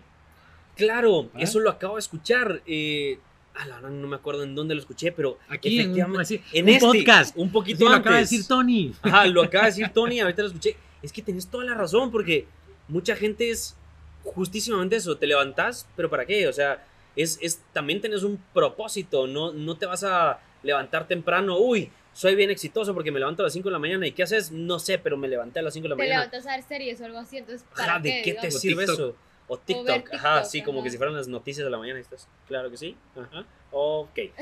No, ¿verdad? Ajá. Entonces, Ta, ta, ta. ajá, sí, ta, ta, ta. Eh, Turu, turu, turu. Puta, ajá, sí. Oh, ya, claro que sí. Ajá, eso no los te sirve de nada, no noticieros. te contribuye. Ajá, entonces es que es muy diferente eso. Y no, ya me acordé. En el podcast de Roberto Martínez y Ok. Orindo Peirón, cabal ahorita último. Estaban hablando de eso, es la determinación de buscar hacia dónde nos queremos mover en el momento en que nosotros decíamos qué queremos ser. Una Barbie girl. Una Barbie Girl. Lo que ustedes que quieran, así, así como, Ken. como Mau- Mau- ¿cómo, es? Mau- ¿cómo es- cómo se llama el eh, Bautista? Mario, Mario Bautista. Ajá. Mao. Mao dice. Mao. Mao, Mao Peña Nieto. Mao Peña. Eh, pero sí, la verdad es que es determinarte. Determinarte Claro. Mentalmente, que al final eso es lo que más cuesta, porque ahí es donde entran las voces. ¿verdad? Porque las voces no entran en tu disciplina, no, no entran en el licuado que te tomaste, no entran en el ejercicio que hiciste, Claro. entran en la mente. ¿verdad? qué, qué duro y qué loco saberla, que es tan sencillo. O sea, es sencillo saber ya de dónde viene el problema, ahora es difícil la ejecución. Es difícil, eso es lo O más sea, complejo. es, es como... Es que el sueño esa- siempre va a estar ahí, pero Ajá. es como, como lo que tú dijiste, o sea, ¿cómo vas a lograr ese sueño? ¿Cómo vas a convertir ese sueño en un plan? ¿Cómo lo vas a volver en algo tangible? Ajá, es, es, es lo que está diciendo, digamos, una analogía a esto es el tenis. Es, es sencillo de entender porque la pelota va de aquí para acá y tiene que tocar una vez y una vez, Claro, pero hacerlo ya es difícil. ya sí. es difícil. Las jugadas. Ajá, sí, ya es muy todo. difícil. No, qué loco. Ala, yo te iba a preguntar algo rapidito. Dale. Contame, contame. Va, como que por lo visto, como que tú estás muy metido en todo esto de la literatura guatemalteca Ujú. y el arte y todo, pero digamos, como que muchas veces, como lo que habíamos hablado, como que triunf como que la persona que triunfa internacionalmente triunfa en Guate, como que, ¿por qué apostar por triunfar dentro de Guatemala? ¿Por qué apostar por tu parte de Guatemala? Ok. Bueno, es que eso yo creo que es el, el- como que el elemento básico de todos. A mí me gusta triunfar en mi país porque es mi país, me explico. O sea, porque es, eh, es bonito lograr que en tu país existan las oportunidades, abrís oportunidades para nuevas personas que vienen en ese ámbito.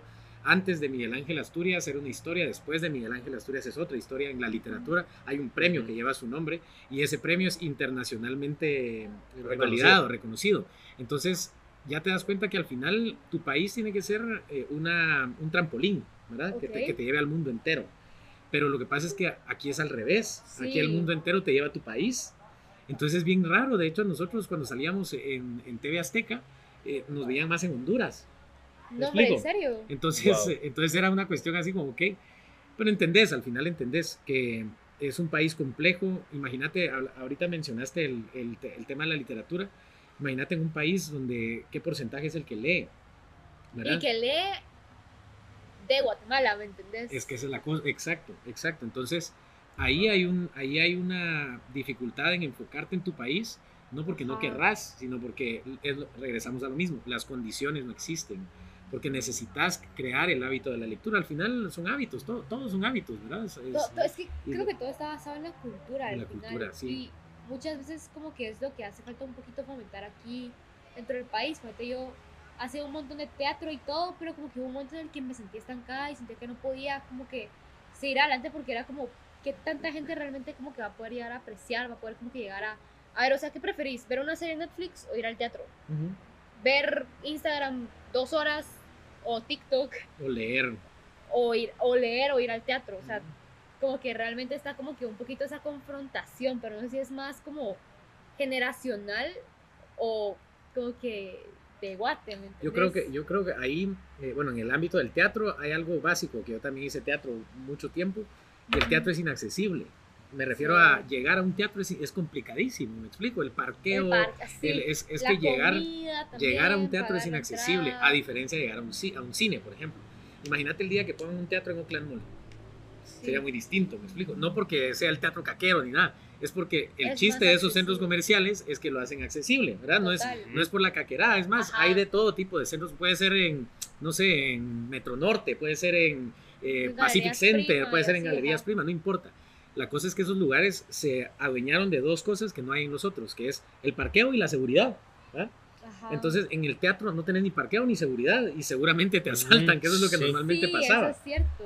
Entonces, Sí, ese es el el- problema del Los lugares como que donde hay teatros sí son cachito peligrosos, pues. O el parqueo es carísimo y la salida es y difícil. la comida también. La Y la comida es muy cara, muy cara. Entonces creo que partiendo de eso hay que, hay que entender, mira, en España hay un ministerio que se llama Ministerio de Educación y Cultura. Tiene Ajá. sentido, ¿no? Sí. Tiene sentido. Acá Deberían cultura y deporte. Ajá, Aquí porque cultura y deporte no tiene nada que ver, que vas a jugar el juego de la pelota maya o qué, así. Claro. Porque tal vez ahí es cultura y Sí. deporte, me explico. Pero entonces Ajá. ya desde ahí partís con un problema, eh, un problema de, de de burocracia estatal que se forjó para utilizar un ministerio para desfalcar, ¿verdad? Y eso lo Sí. comprobé cuando yo estaba haciendo mi tesis universitaria, que yo fui a la hemeroteca con la directora en ese entonces y vino frustrada porque ella se, se tuvo que sentar con un abogado en una mesa donde de un lado estaba el presidente del estadio Mateo Flores, del otro lado estaba ella y tenían que justificar si era mejor invertir en rescatar los diarios de Guatemala o en ponerle luces al estadio. No, hombre. Entonces ya Wow. cuando tenés esas decisiones... Son de- peras y manzanas. de- sí, sí, decisiones que no tienen sentido, Ajá. ya te das cuenta que en realidad no es que sea cultural, es que hay una estructura estatal que está robándose todo el arte porque se dan cuenta que el arte es importante. Mira lo que hizo en el. Renacimiento. En, en el Renacimiento era una cuestión horrible, ¿verdad? En la peste bubónica Sí. y en Florencia y el sur de Italia todo estaba cundido. Y después viene el Renacimiento y floreció todo. La cultura renació en eso. Entonces tú te das cuenta de la potestad que tiene el arte. No por nada ha sido sesgado toda la vida. Sí. Wow. Sí, o sea, yo creo que a través del arte puedes llegar a influenciar directamente a las Sí, personas. Es que es una forma tan directa, pero como te digo, creo que es algo, un recurso que no sé si no se aprovecha o es por ese problema estructural que tú me estabas diciendo y la verdad es que sí da un... A mí me da un poquito de cólera ahí de pesar porque hay tanto talento aquí también que no es tan conocido y debería de ser reconocido. Contale con el del frijol, no. Una, mm, un artista dibuja frijoles. No, hombre, No. hormigas. Hablando Hormigas, de, hormigas, decías perdón. Que es súper famoso los documentales de hormigas. Es de apellido de Iturbide. Ujú. Y a la gran, o sea, su, su como que mero mole, digamos, es dibujar hormigas. ¿Por qué? Porque me dijo que ella un día como que estaba caminando y unas hormigas. Pero sobre hojas blancas. Y ya tiene exposiciones, ¿no? Tiene exposiciones de hormigas Sí. en algún lugar. Sí, Sí, sí, yo creo que he visto su obra. y todo. Ah, ok. Entonces, O sea, como que digamos un Sí. huevo gigante. eso no lo sé así. O sea, es un huevo Pues para dibujar hormigas y tiene que tener huevos, ¿no? Total, total. No, hombre, pero o sea, sí, un huevo gigante empezó a dibujar las hormiguitas, así. Y yo así como, pero, pero, ¿por qué de, de todas las cosas del mundo, por qué hormigas?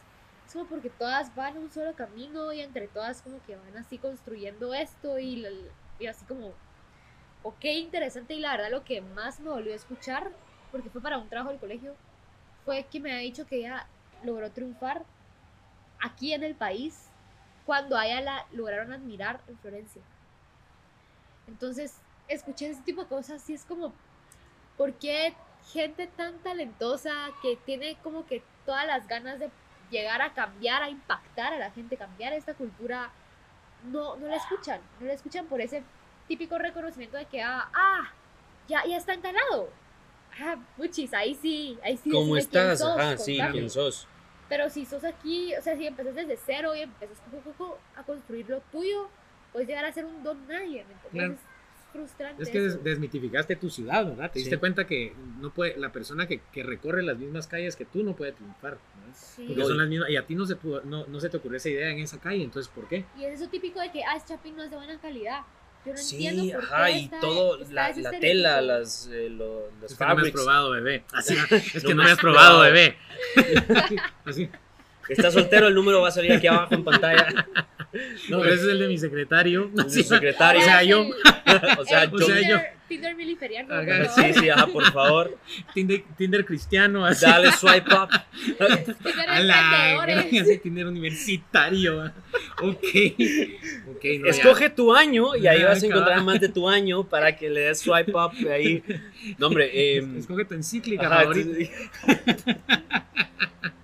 Aquí lo que hemos hablado es de Dios. O sea, Ok. es. eh, no, no, el podcast pasado. A la gran, Sí, hablamos un montón. hablamos un montón de Porque es una persona, es una persona que Aquí no tenemos, mira, hasta estamos pensando en traer un sacerdote, pues, o sea, aquí estamos loquísimos. De una drag queen Ajá, a un- un sacerdote. o De sea, hecho, Sería genial juntarlos. de hecho, ¿no? primero va a haber una drag Tal vez se queen. enamoran entre ellos. se Puede ser. túneles. Puede ser. Sí, va a venir, va a venir el drag queen y después va a venir otra persona que es súper catoliquísimo, la- increíble. Y yo le dije, Y él me dijo, se... capaz se topan y yo, no podemos dejar que se topen. si no, Pues mira, todos los caminos llevan a Roma, entonces no sabemos si se van a topar al final. Madre, yo considero igual, o sea, en el sentido del arte, creo que es una cosa espectacular, más la poesía, creo que en algún momento eh, el vocabulario, el, el estar tan... Yo amo el español, o sea, el español creo que es uno de los mejores idiomas que se ha inventado en la existencia, porque tiene tantas formas para decir tanta variedad, porque ajá, no es lo mismo decir me robaste esto a me despojaste esto. wow, te queda, te Me es desconocido, me es ignoto. Ajá, Así, exacto, ajá, sí. Ahorita mismo, ipso facto. Ajá, cabal. No, entonces es como un. Es hermoso el, el español. Entonces, creo que nosotros también tenemos mucho esa, ese pensamiento de que entonces, cabal, como es en español o es de Guatemala o es arte, no nos gusta mucho. Los museos están vacíos. Es duro ver que tu misma mm, cabeza, porque yo a veces sí me sentía, o sea, aparte de todo lo que te dije ahorita, sí me sentía un poquito como raro dentro inclusive de mi casa, porque mi mamá es como, ah, ya vas a empezar a hablar, porque yo les hablaba de todo, es como, ¿te das cuenta cómo va relacionado esto y por qué se llama febrero y por qué son las febralias y, y por qué entonces Roma y de dónde sacaron esos dos meses? Y entonces, yo, tengo, yo amo a Roma y amo mucho Grecia, o sea, para mí Grecia es tierra santa porque se inventó la filosofía. Y de la filosofía viene todo lo demás. Entonces, es eso de cómo generar ese, em, esa empatía o ese gusto por la cultura dentro de nuestro país, porque dentro de nuestro país, quitando Grecia, Guatemala es un país riquísimo en todo. Me, Sí, o sea, total. yo me enojé cuando entramos en el, en el aeropuerto, ver las pancartas, o sea, hasta McDonald's tiene con mejor resolución.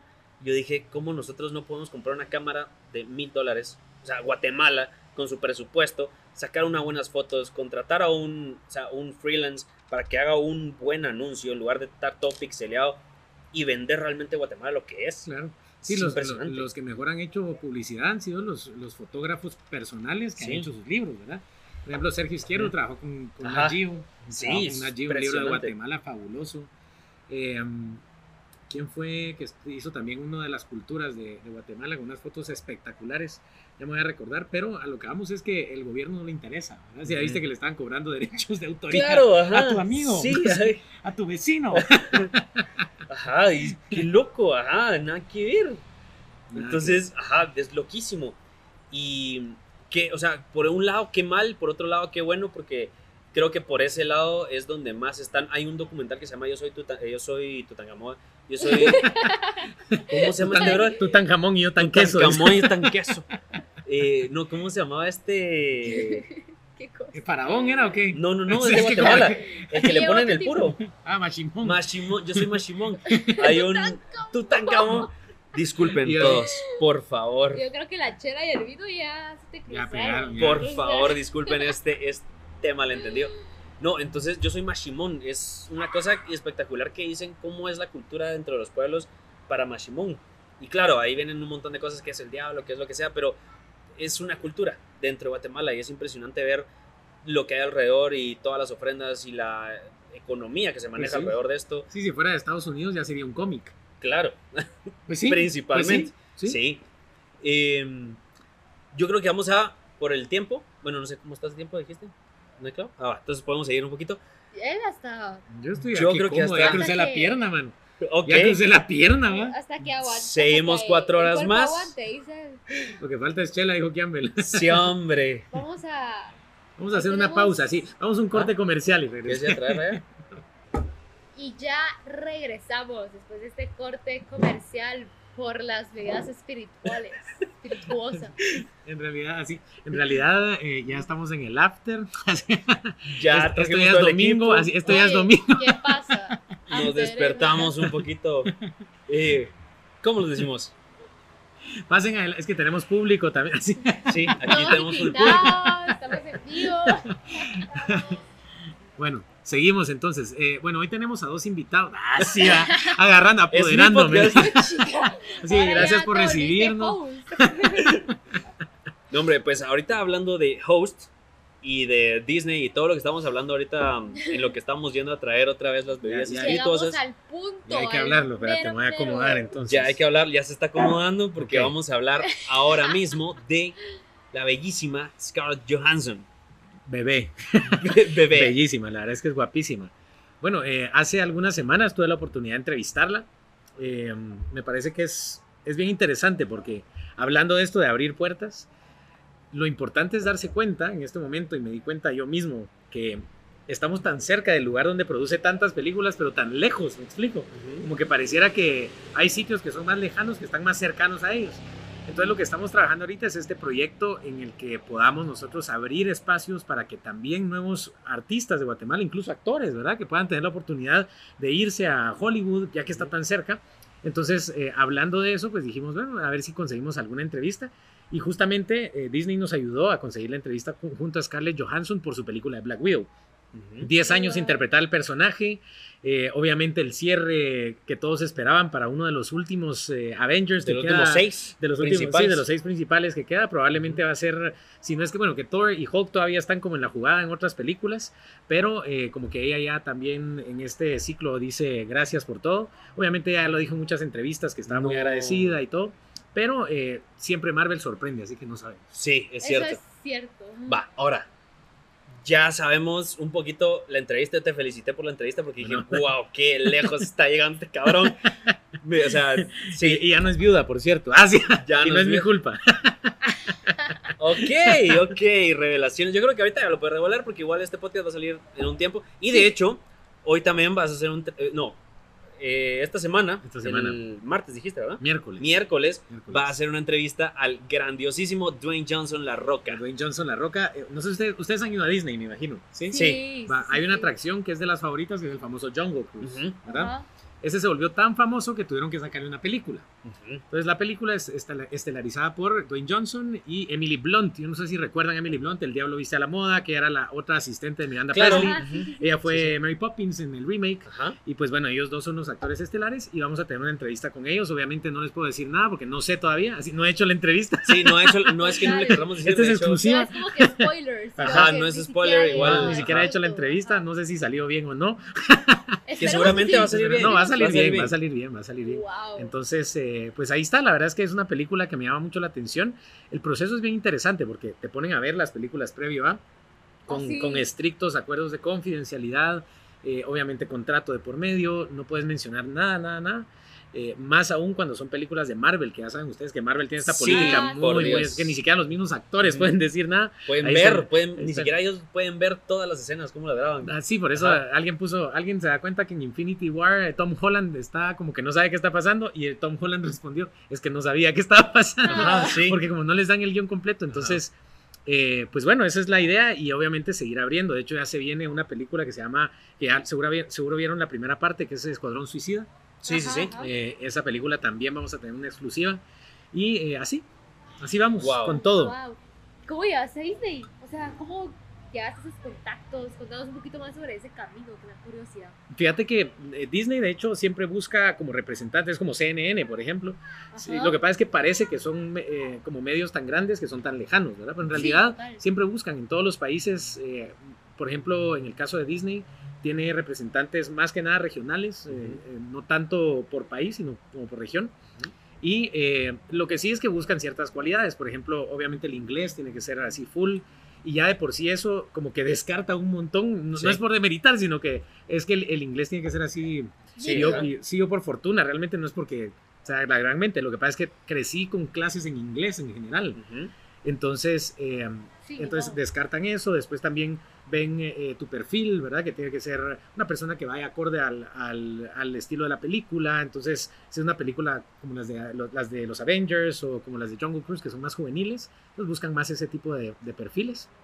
Y eh, pues obviamente un récord impecable, ¿verdad? Porque no vas a, no vas a, ellos cuidan mucho la imagen, ¿me explico? Sí, Claro. se nota. Ellos cuidan se muchísimo la imagen, tanto que el proceso para ingresar a una entrevista con ellos es, ahorita que son virtuales, es que eh, te ponen en una sala donde están los periodistas de distintas partes del mundo que ya están esperando, de ahí te pasan a otra sala, porque en la primera sala te dicen, mire, eh, puede decir esto, esto, esto, no puede decir esto, esto, esto. Ellos tienen una cosa que se llaman embargos, que es eh, fechas específicas antes de las cuales no puedes revelar cierta información. Entonces, por ejemplo, yo no puedo decir que, entre- que voy a entrevistar a alguien antes de tal fecha. No puedo decir que me dijo antes de tal fecha. No puedo sacar la entrevista antes de tal fecha. Entonces, ellos es tienen muy esos que son bien... eh, son Wow, bien qué bueno que lo dijiste porque entonces ya dijimos lo de Dwayne Johnson, pero igual ya no, pasó pero ya, tiempo, ya va a haber pasado. O sea, ya- Ya va a haber pasado tiempo. Ya. Por eso lo revelé. Ah, Sí, por eso lo Un revelé. montón de episodios todavía. Sí, es cierto, esto que- sale como en un mes. No, y además la, la película Más, sale como en... O sea, de hoy que lo estamos grabando sale como en dos semanas la película. Entonces Ah, no te preocupes. ya, Ya. habrá salido. Fresh, Eh. Y luego te pasan a otra sala, en donde ya es la sala de, de- de espera, digamos, ya que ya solo son uno o dos medios. Y después te pasan ya a la sala oficial. Te dan siete minutos, contados, contados, ¿Para qué? para entrevistar. Siete minutos. No. Sí, A ellos. para entrevistarlos. Sí, porque es que recuérdate que entrevistan personas de todo el mundo, pues. O sea, no sos el único medio, me explico. Y está todo el día en esas entrevistas. Entonces tienen como dos días que le dedican y por eso es que es bien complejo. Pero al final súper organizado y da, da tiempo, la verdad es que da súper tiempo. Siete minutos es suficiente. Wow. O sea, ¿y cómo sabes? ¿Cómo es el proceso de decidir las preguntas? O sea, es algo que en ese momento es como. Me, me surgió esto, ya tenías tiempo de cranear un poquito la estructura. Ah, no, sí, sí. Obviamente, es, eh, sabes que lo primero que hay que hacer es ver todas las otras entrevistas que, que hacen, las otras entrevistas que le han hecho al personaje Ajá, para saber claro. qué ya no preguntaron, ya lo preguntaron. Sí. Algo eh, diferente, ¿no? Que destaque, forma cosas, cosas que les disgustan. Por ejemplo, eh, a Scarlett Johansson me di cuenta que en las entrevistas de Marvel siempre le, le, le preguntaban a todos antes que a ella. Y ella siempre la sientan, no sé por qué, al lado de Downey Jr. Ok. Entonces, eh, siempre a él le preguntaban algo así como, ¿y usted cómo cree que la, la nanotecnología va a evolucionar en el próximo siglo y que va a permitir llegar a ser Como un si fuera Tony Stark. humano?" Ajá. Ajá. Como que sí. Entonces, y a ella le dicen, ¿y tú qué dieta hiciste para entrar en tu traje? Entonces, ah, la madre. entonces ya me di cuenta que ya detesto las preguntas, porque ella misma dice, eh, no, no entiendo por qué a, Downey Jr.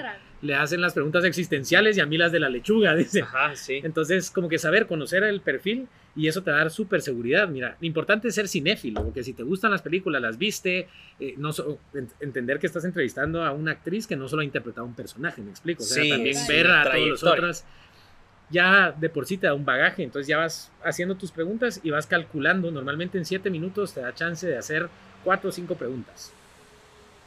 Wow. Es una Qué increíble, la pregunta por minuto. Qué nombre, qué loco, la verdad. Vi eso. Va, entonces, hacen una selección, te dicen cómo entraste a la selección de Disney. O sea, para alguien que quisiera entrar a. Mira, es que ellos, hace- ellos hacen su preselección interna, eso sí, Eso no, sí es- no sabría decirte cómo la llevan ellos. Ah, ok, ok, claro. Eh, ya después te contactan, te dicen, mira, eh, quisiéramos ver si estás disponible, tal, tal fecha, establecen los tiempos y, y así es como se lleva a cabo. Pero Ok, ok. ellos tienen un proceso de escrutinio como personal que no sé cómo lo llevan. ¿no? Wow. Sí, entonces ahorita nos está. Antes de regresar, mientras estábamos caminando para ir a traer las bebidas espirituosas, La- estábamos el platicando. cargador de la laptop. el no cargador mentiroso. de la laptop. Eso fue. Se llenaron por obra y gracia al Espíritu Santo. No, hombre. eh, estábamos platicando un poco que para entrar a la película, o sea, te hacen firmar un montón de cosas y siempre aparece Tony Alonso. En, Pues sí. en- ¿Cómo se llama? En sello de, En agua, como sello sello de de agua. agua. Sí, es como es eh, al final y, y es bonito porque eso quiere decir que están entregándote su confianza, me explico. Ajá. O sea, en realidad están entregándote la confianza porque te están dando un material que, que no ha salido a nivel mundial, ¿verdad? Ajá, sí, pues. Entonces, por eso es que el protocolo es así, pero siempre son súper, como son, son bien justos, bien estructurados, bien metódicos, y lo que te dicen es lo que es, ¿verdad? Entonces te Ujú. dicen, mira, tenés siete minutos, es a tal hora, vos tenés que ser muy respetuoso con eso. Y la película, que ya sea que la veas en una sala de cine o que la veas en una aplicación que ellos tienen que se llama Ujú. Screeners, que te crean un código y todo, y la película solo la habilitan por, si no estoy mal, 48 horas. Ah, ok. Si no la viste en esas 48 horas, se borra Ajá. y solo puedes verla una vez. Eh, Wow. Con el sello de agua de tu nombre y la fecha en que se tiene todo el tiempo atrás de la película. Entonces esto les, les facilita el hecho de saber que no estás infringiendo lo, lo que se acordó, pues al final es, una, es un, Es es un sí tiene acuerdo mutuo. sentido. porque, ajá, sí, porque- sí. Pues Según yo te llevaban a una a un cine y te ponían la película solo para vos. Eh, Pero lo hacen no. así, lo- de hecho, normalmente sí era así, pero, Ajá, pero ahorita la por- pandemia cuesta un poquito más. Total, total. Wow, qué interesante todo eso. Qué Madre. Es que sí, qué loco. O sea, yo sí soy bien fan de eso. Y Así, ahora a la Marvel, dice. A la Marvel. y A la Marvel. no, y cuando Qué vi bueno, esa entrevista fue como, wow, ¿hasta dónde está llegando Tony? Por Dios, o sea, lo vimos en qué chilero, después, eh, no sé, en la radio, que ahorita me estoy enterando, la verdad, lo siento, eso es No mala te mía. preocupes, es que en la radio no Yo me ves. casi, no, ajá, y yo casi no, y yo, yo no sabía mucho eso, yo pensé que era más por, por la tele, porque la persona que nos recomendó con vos, pues, Héctor, nunca me dijiste, Héctor, saludos. nunca me dijiste que estaba en la radio con Pero vos. si Héctor es de la radio, no entendí. Sí, yo sé, pero es que yo- él, él como fue en la tele. Ajá, yo pensé que era por el medio. Mm. Él me dijo, es que yo conozco a- por el medio, conozco a Tony, que es el número. Medio de los Todo, extremos. ajá. El medio de los extremos. Por el medio, ok. Ok, Ajá, así, sí. fuertes declaraciones. De hecho, hablábamos de- del pack que le han mandado a él y fue como, me ha llegado el de Tony, me dijo, y yo, ok.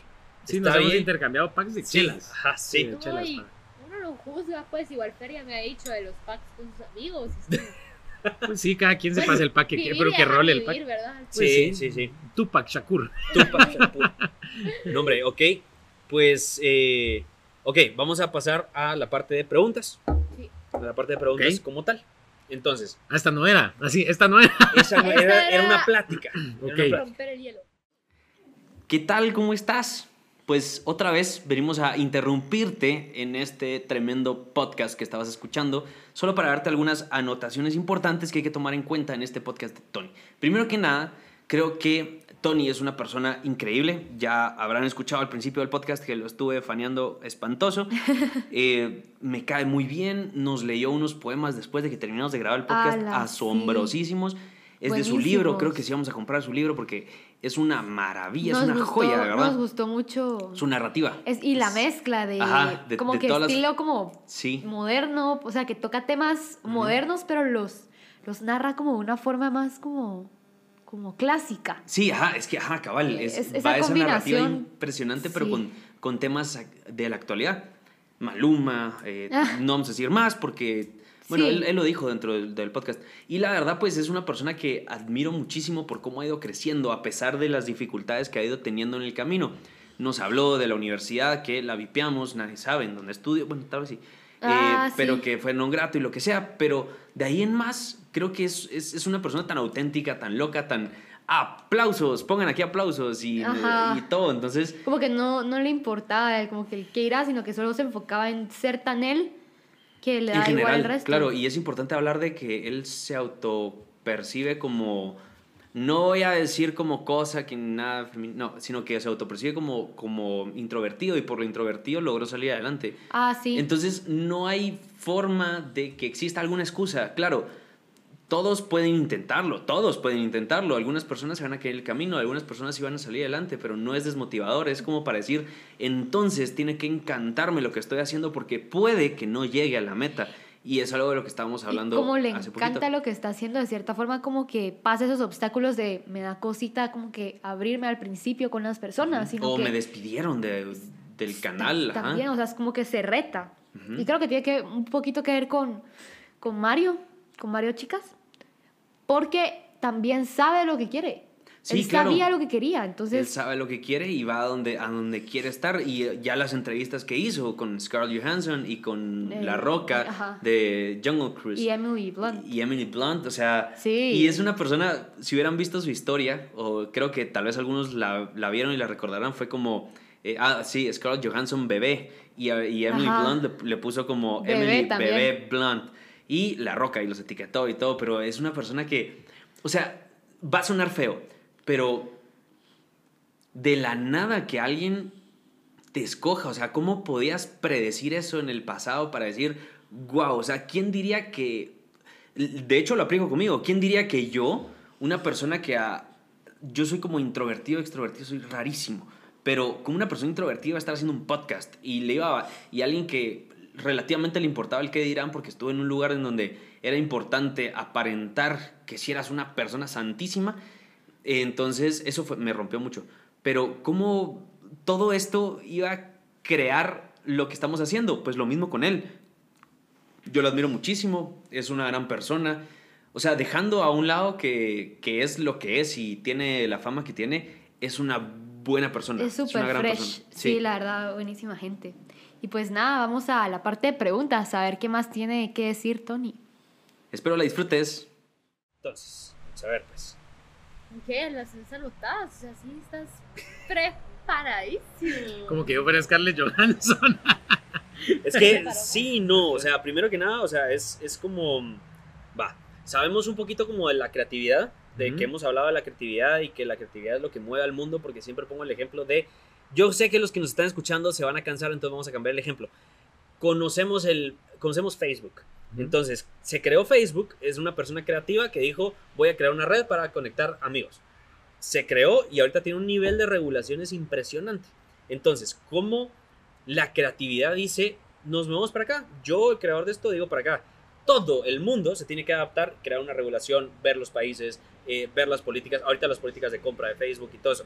Entonces, la creatividad, ¿cómo, cómo la creatividad o tu creatividad está ayudando a la sociedad y más que eso, ¿cómo le ayudarías a alguien que no ha querido salir de su caparazón de creativo para que salga de su caparazón de creativo y sepa que en Guatemala tiene gente como nosotros, o sea, bien soberbio metiéndonos en, en este grado, pero como nosotros que sí queremos crecer y apoyarnos y decir, hay una noche, qué loco sería, yo veo en México que hay una noche de comediantes nada más, qué loco sería que ahorita hubiera una noche, bueno, hay podcasters, hay actores, hay eh, locutores de radio y hay presentadores de televisión todos juntos.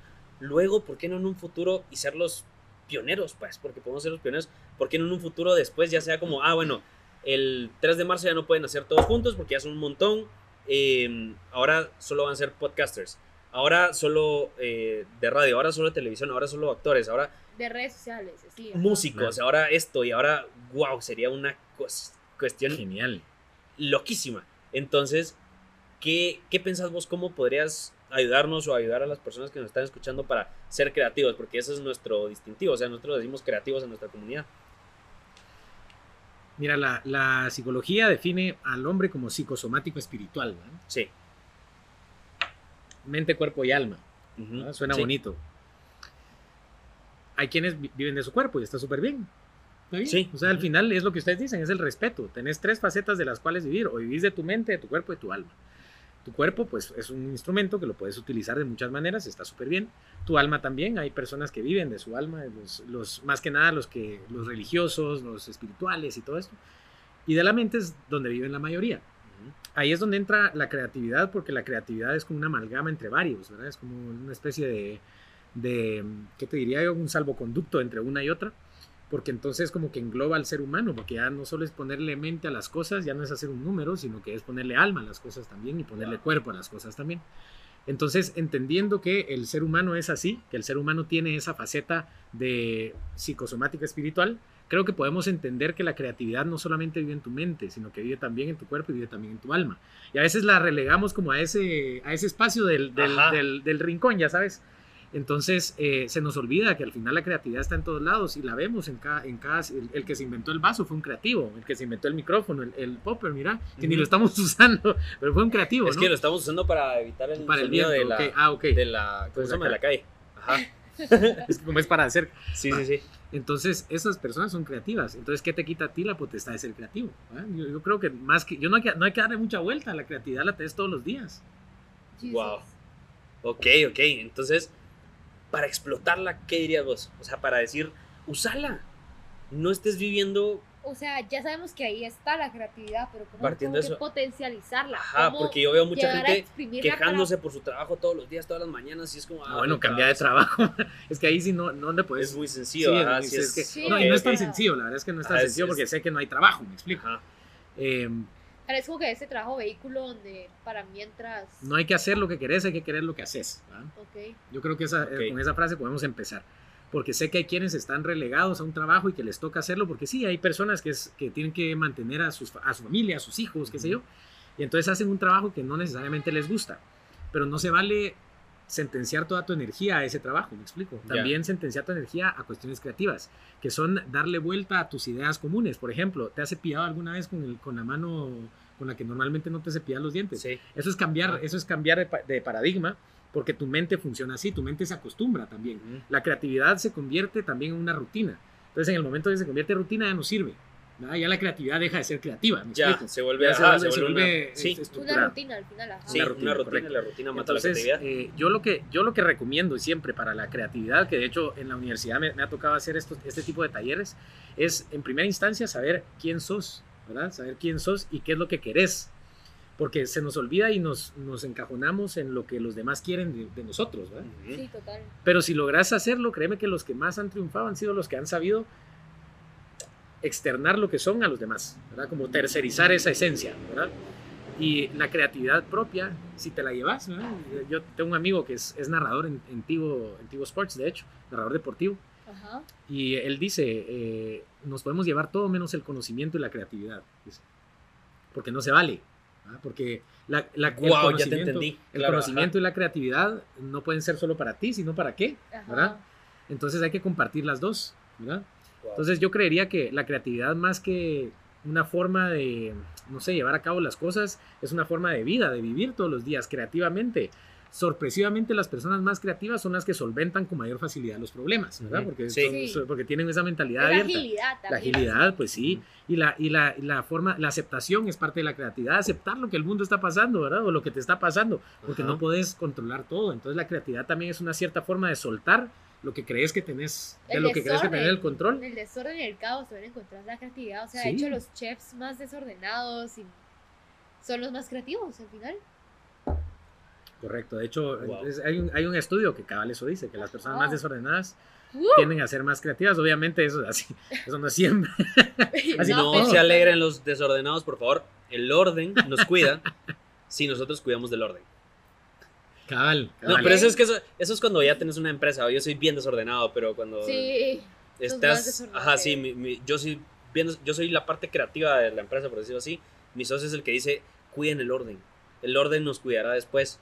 Y es como, va, voy a tratar, porque no se puede siempre. Sí. Sí, es Ajá, yo soy el que, yo soy el que, y si le agregamos este papel a esto, ¿cómo quedaría increíble esto? Ese o saquemos balance. esta promoción.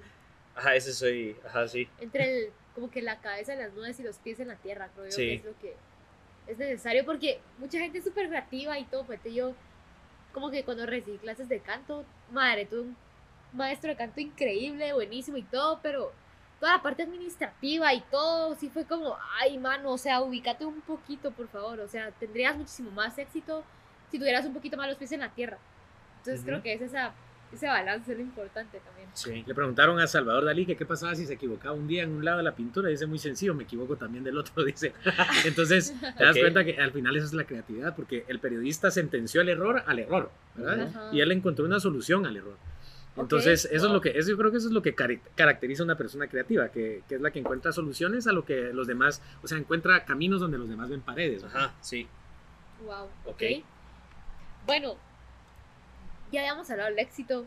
Te interrumpimos con todo el dolor del mundo, pero la verdad es que como que esta típica percepción del éxito ya está, de que el hombre exitoso o la mujer exitosa es él o la empresaria con su familia, tiene un reloj típico, tiene un carrazo, tiene un una linda casa, un lindo apartamento, lo que sea, una familia así, no sé, está muy estereotipado este tipo de éxito.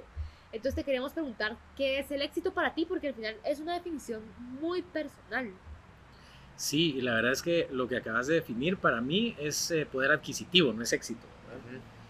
Entonces, eh, yo creo que hay que despojar el éxito de los bienes materiales y tiene que tener algo de, de inherente a ti, ¿verdad? Tu esencia. Para mí, el éxito es levantarte todos los días con una sonrisa porque te gusta lo que vas a ir a hacer. Porque vos mismo fuiste el que decidió tomar esa, esa, esa, esa ruta y a través de ella manifestar tus sueños, tus esperanzas, tus añoranzas, tus eh, virtudes y todo lo canalizaste a una misma ruta que es el camino de tu trabajo, ya sea cual sea. O sea, por este hay quienes les, les gusta eh, levantarse a programar en computadoras y hay quienes odian levantarse a programar en una computadora. Sí. Entonces la diferencia es que uno es exitoso. ¿Por qué? No por lo que está haciendo, sino por la mentalidad que tiene al hacerlo. Entonces el éxito es mentalizarte que lo que está rodeándote es algo que te satisface y te lleva a eso que tantas veces confundimos con la felicidad, que es la plenitud. Ok, ¿cómo diferenciarías esa plenitud y esa y, y el éxito? Es que es- O, o estás diciendo que el éxito es la plenitud. Es que yo siento que, ok, lo que estás tratando de decir, voy a tratar de resumirlo a ver si te entendí. Eh, es como decir que el éxito es llevar a la plenitud del alma dentro de la felicidad. Lograr que la felicidad sea tu plenitud, por ende, va a ser éxito. lo que pasa es que la felicidad y la plenitud son distintas. ¿no? Ok, ajá, conta- e- esa diferencia. Te hace feliz comprar un iPhone, Ajá, ¿sí? sí, claro que sí. ¿Y por qué? Porque es nuevo. Ok. efímero al final. Pero entonces, No, si el iPhone te conecta con tu mamá y puedes hablar con ella, me hace muchísimo más feliz. va, ahí te hizo pleno. Porque Ajá. ya pasaste de un plano material a un, a un plano intangible. Todo pasa por la felicidad como plano material. La, fel- la felicidad está en la chela. Wow, ok, pero la plenitud está en la conversación. que la chela genera. Sí. Entonces, la plenitud es atravesar ya el plano físico, el tangible. En el Doctor Strange sale, de hecho, Sí. hablando de referencias De Marvel. el Doctor Strange encuentra la plenitud porque él lo que tenía era felicidad, él tenía material y todo, después se hace lata las manos, tiene una tristeza horrible, llega a buscar la felicidad otra vez, ya le dice, no, es que esto no es lo que estás buscando, lo que estás buscando es esto, le extrapola el alma y le enseña la plenitud, que era él fuera de su cuerpo, ¿verdad? Porque ya no era algo material, ya no era algo, entonces él encontró algo más que la felicidad que él ya tenía, entonces él encontró algo mejor que lo que creía que era lo mejor, Ya. ¿me, me explico? Entonces, yo eso, yo eso es lo que Como creo. más trascendental. decís Más trascendental, sí. La plenitud es eso, al final. La plenitud es cuando, cuando ya estás surfeando sobre las nubes, ¿verdad? La felicidad es una cuestión como muy, muy, de- de- muy tangible, como que te rodea, ¿verdad? Claro. La, ca- la Sí. casa que decías, el carro, está bien, ¿verdad? Está bien, te, te hace la felicidad, como decía aquel chiste. Dice, sé que el dinero no compra la felicidad, pero prefiero llorar en Llorar en- Venecia que, que en la zona 5. ¿verdad? Sí. No, Sí. está bien, o sea, cada quien compra su felicidad, pero ¿cómo, ¿por qué no mencionan la plenitud? ¿Cómo la compras? La plenitud, sí, es No la cierto. puedes no la puedes comprar ni siquiera. final. Exacto, la felicidad, digamos que todavía tiene un, tiene, Precio, tiene un sí. precio sobornable. Ok, Pero la ok. plenitud tiene que ver con tu experiencia. Con tu experiencia. Sí, Claro. cabal, es eso, Ah. Ya. pero, pero eso no, no es Va felicidad. más allá, Sí, como que tiene relación de cierta forma con el propósito también. ¿no? sí, con el propósito, sí. Eh, Sí, es algo que va mucho más arraigado a tu esencia, a tu ser. Ya. Ok, entonces Entonces el éxito es acercarte a esa plenitud. el éxito es acercar la esencia humana o tu esencia A una plenitud. a una plenitud. Sí, es buscar la trascendencia. Qué increíble, eso es el primero que nos dice eso. Todos nos han dicho la felicidad, pero creo que no, y más que reconocerlo, es que sí tiene mucho sentido, es lógica. O sea, ¿por qué? Porque el alma es infinita, la plenitud es infinita, Correcto. pero al mismo tiempo, como si fuera una campana de Gauss, se va acercando, pero nunca toca. Nunca toca, correcto. Entonces la felicidad está en acercarse lo más que se pueda a estar es esa, esa alma con la plenitud. Porque la felicidad son momentos en los que vas como acortando la, tu vida, como que vas cerrando un ciclo. Ah, bueno, fui feliz aquí, fui feliz aquí, fui feliz. Pero Correcto. pleno es Una una constancia, Ajá, porque es infinita. correcto. No tiene tiempo. Correcto. Ah, la gran, correcto. increíble eso. Cabal, cabal. Wow. Sí, genio. No, sí, qué maravilla. Es que eso es lo que, eso es lo que le decía a ella. O sea, es una persona muy inteligente, muy, A, mí, me, a mí me, me rompe más eso, o sea, me rompe es como, wow, Me hace pleno, así, me hace sentir pleno. me hace, me hace, Me hace sentir eso. pleno. Por Dios, No, que pues yo podría vale. pasar hablando, una vez pasé hablando como siete horas de la filosofía con un amigo, Así. y, ajá, y luego fue como, bueno, es que empezamos desde la universidad, después nos fuimos a su casa, después fuimos a por pupusas, después fuimos Ala, por Guaro, y fue como, Ala, qué rico. nunca- Así, cada quien, cada quien con lo que quiere, así, cada quien con lo que quiere. Rico. Eh, yo pensé que porque saliste de esa universidad donde saliste ibas a ser no alcohólico. Ey, ¿Por qué crees que soy un que, grato? que los tres estamos que aquí. hablamos de los estereotipos. No, hombre, yo sé. Y al final terminamos hablando con mojitos que él quería preparar. Pero mira, no, fueron más de 7 horas. Porque empezamos como a las 10 de la mañana y terminamos a medianoche. O sea, es que alegre. hablar de todo eso, wow. ¿Y cuánto Increíble. tiempo hay, no? Ajá, sí, al final es como. Tanto son momentos en los que en los que quisieras que parara todo por tratar de entender la razón lógica de la locura del, del corazón. Sí, Porque del creo que-. Yo creo que el arte es como el amor. El arte es como el amor y eso creo que, creo que no lo mencionamos antes porque faltaba un poquito de bebida espirituosa. Pero creo que el... Así no sé, no sé a dónde va esto. Así. No, no, no, no. El arte, perdón. el arte es como el amor porque es lo único que no tiene sentido, pero al mismo tiempo le da sentido al alma. O le da sentido a la existencia. Total. Ok, me parece, me parece. O sea, es, es lo único Sí. que como que no tiene mucho sentido porque a veces lo ves desde la poesía que hay muchas cosas que es como, tú eres como la flor, pero lógicamente, racionalmente decís, no puedes comparar un ser humano y su estructura molecular con una flor. Claro, eso es Pero muy en la científico. poesía sí. Ajá, entonces la poesía es como la cosa que no tiene sentido, la, la cosa ilógica, te da una lógica y una plenitud, un poquito, Sí. a lo que sos. De hecho, la poesía te permite, eh, la poesía es la, la forma de expresión más amplia porque te permite jugar con el idioma, cosas que no Sí. te incluso Ajá. ni siquiera otras, otros géneros literarios te permiten, Sí. ¿verdad? Ponete, estaba pensando la, la otra vez de la inutilidad y, y extrañeza del verbo roer, ¿verdad? que es de los Sí. ratones, ¿verdad? Y me pareció muy interesante la conjugación, porque en primera persona es yo ro con doble O. Yo dije, a la gran, qué, qué, Qué qué palabra tan extraña. Como para qué lo voy a usar. O sea, Exacto, ¿qué entonces decís, no? exacto, pero en la poesía puedes decir la, la noche rolló el amanecer, ¿no? entonces ya decís, ok, Wow. entonces ya se ve como algo diferente. Yo ¿me robo explico? por ti, bebé. Yo, yo robo por ti y tienes que hacer así, mira, Yo- yo te robo, yo te robo cuando quieras, bebé. Eso está, yo creo que Bad Bunny se va a inspirar aquí en Sí, algo. sí. Por favor, Por favor, patrocínenos, Bad Bunny. Sí, aquí lo vamos a tener. No, cabal, es un poquito eso. Y eso es lo que hablábamos con, hasta cierto punto con José Javier. Porque a mí la música me gusta que me haga pensar. O sea, soy de esos pocos o muchos que la música le gusta cuando, por ejemplo, Arjona. O sea, yo soy de esos locos que a las 2 de la mañana está. eh, yo, bueno, sí fumo un poquito, pero no tanto, no soy tan.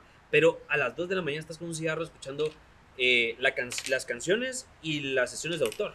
Y estás diciendo, wow, ¿qué sentido tiene esto? Va, esto sí lo entendía ya desde antes. ¿Y cómo vas armando? Y resulta que terminas escribiendo un poema escuchando a alguien más. Entonces, sí, genial. ajá, es, es una locura. Claro, al final los poetas somos gente loquísima que no duerme. O sea, Sí, no es literal. como que, uy, quiero ser poeta. No hay, no hay horario. ¿eh? No hay horario. Y sabes que Arjona, ima- imagínate cómo, cómo se, se impregnó de, de la esencia de él, porque Arjona es como la antigua, que, que hay una versión popular y hay una versión suburbial, y la suburbial es genial. Cuando Sí. conoces ese otro Arjona, que no es el de mujeres y de las sí, cuatro sí, sí. décadas, sino que va más allá, es genial. Entonces, Ajá. eso es lo bonito, que, que las, las capas de los artistas son infinitas, ¿verdad? como una Encontrás otra, encon- sí, pura a cebolla, y hasta te hacen llorar. Sí, ese es, es la- Sí. Sí, a mí me encanta ver como las, lo- los, conciertos en vivo. Yo me disfruto mucho los conciertos porque explican sus canciones. Claro. La mayoría explica sus canciones. Es como, wow, aquí nació esto. Y, ah, y esto significa lo otro. Por ejemplo, hay una de Melendi que es, em, ¿cómo es? Em, La promesa. Ah, la, ah, Ajá, sí, que la se la promesa. dedicó a su mejor amigo. que se la regaló a su mejor Sí, amigo. es cierto. Ajá, que le dijo, yo, o sea, ¿Cómo va la eh, promesa? ¿Cómo va la promesa? la Yo te promesa, yo te prometo prometo que yo... Ah, sí, sí. ya.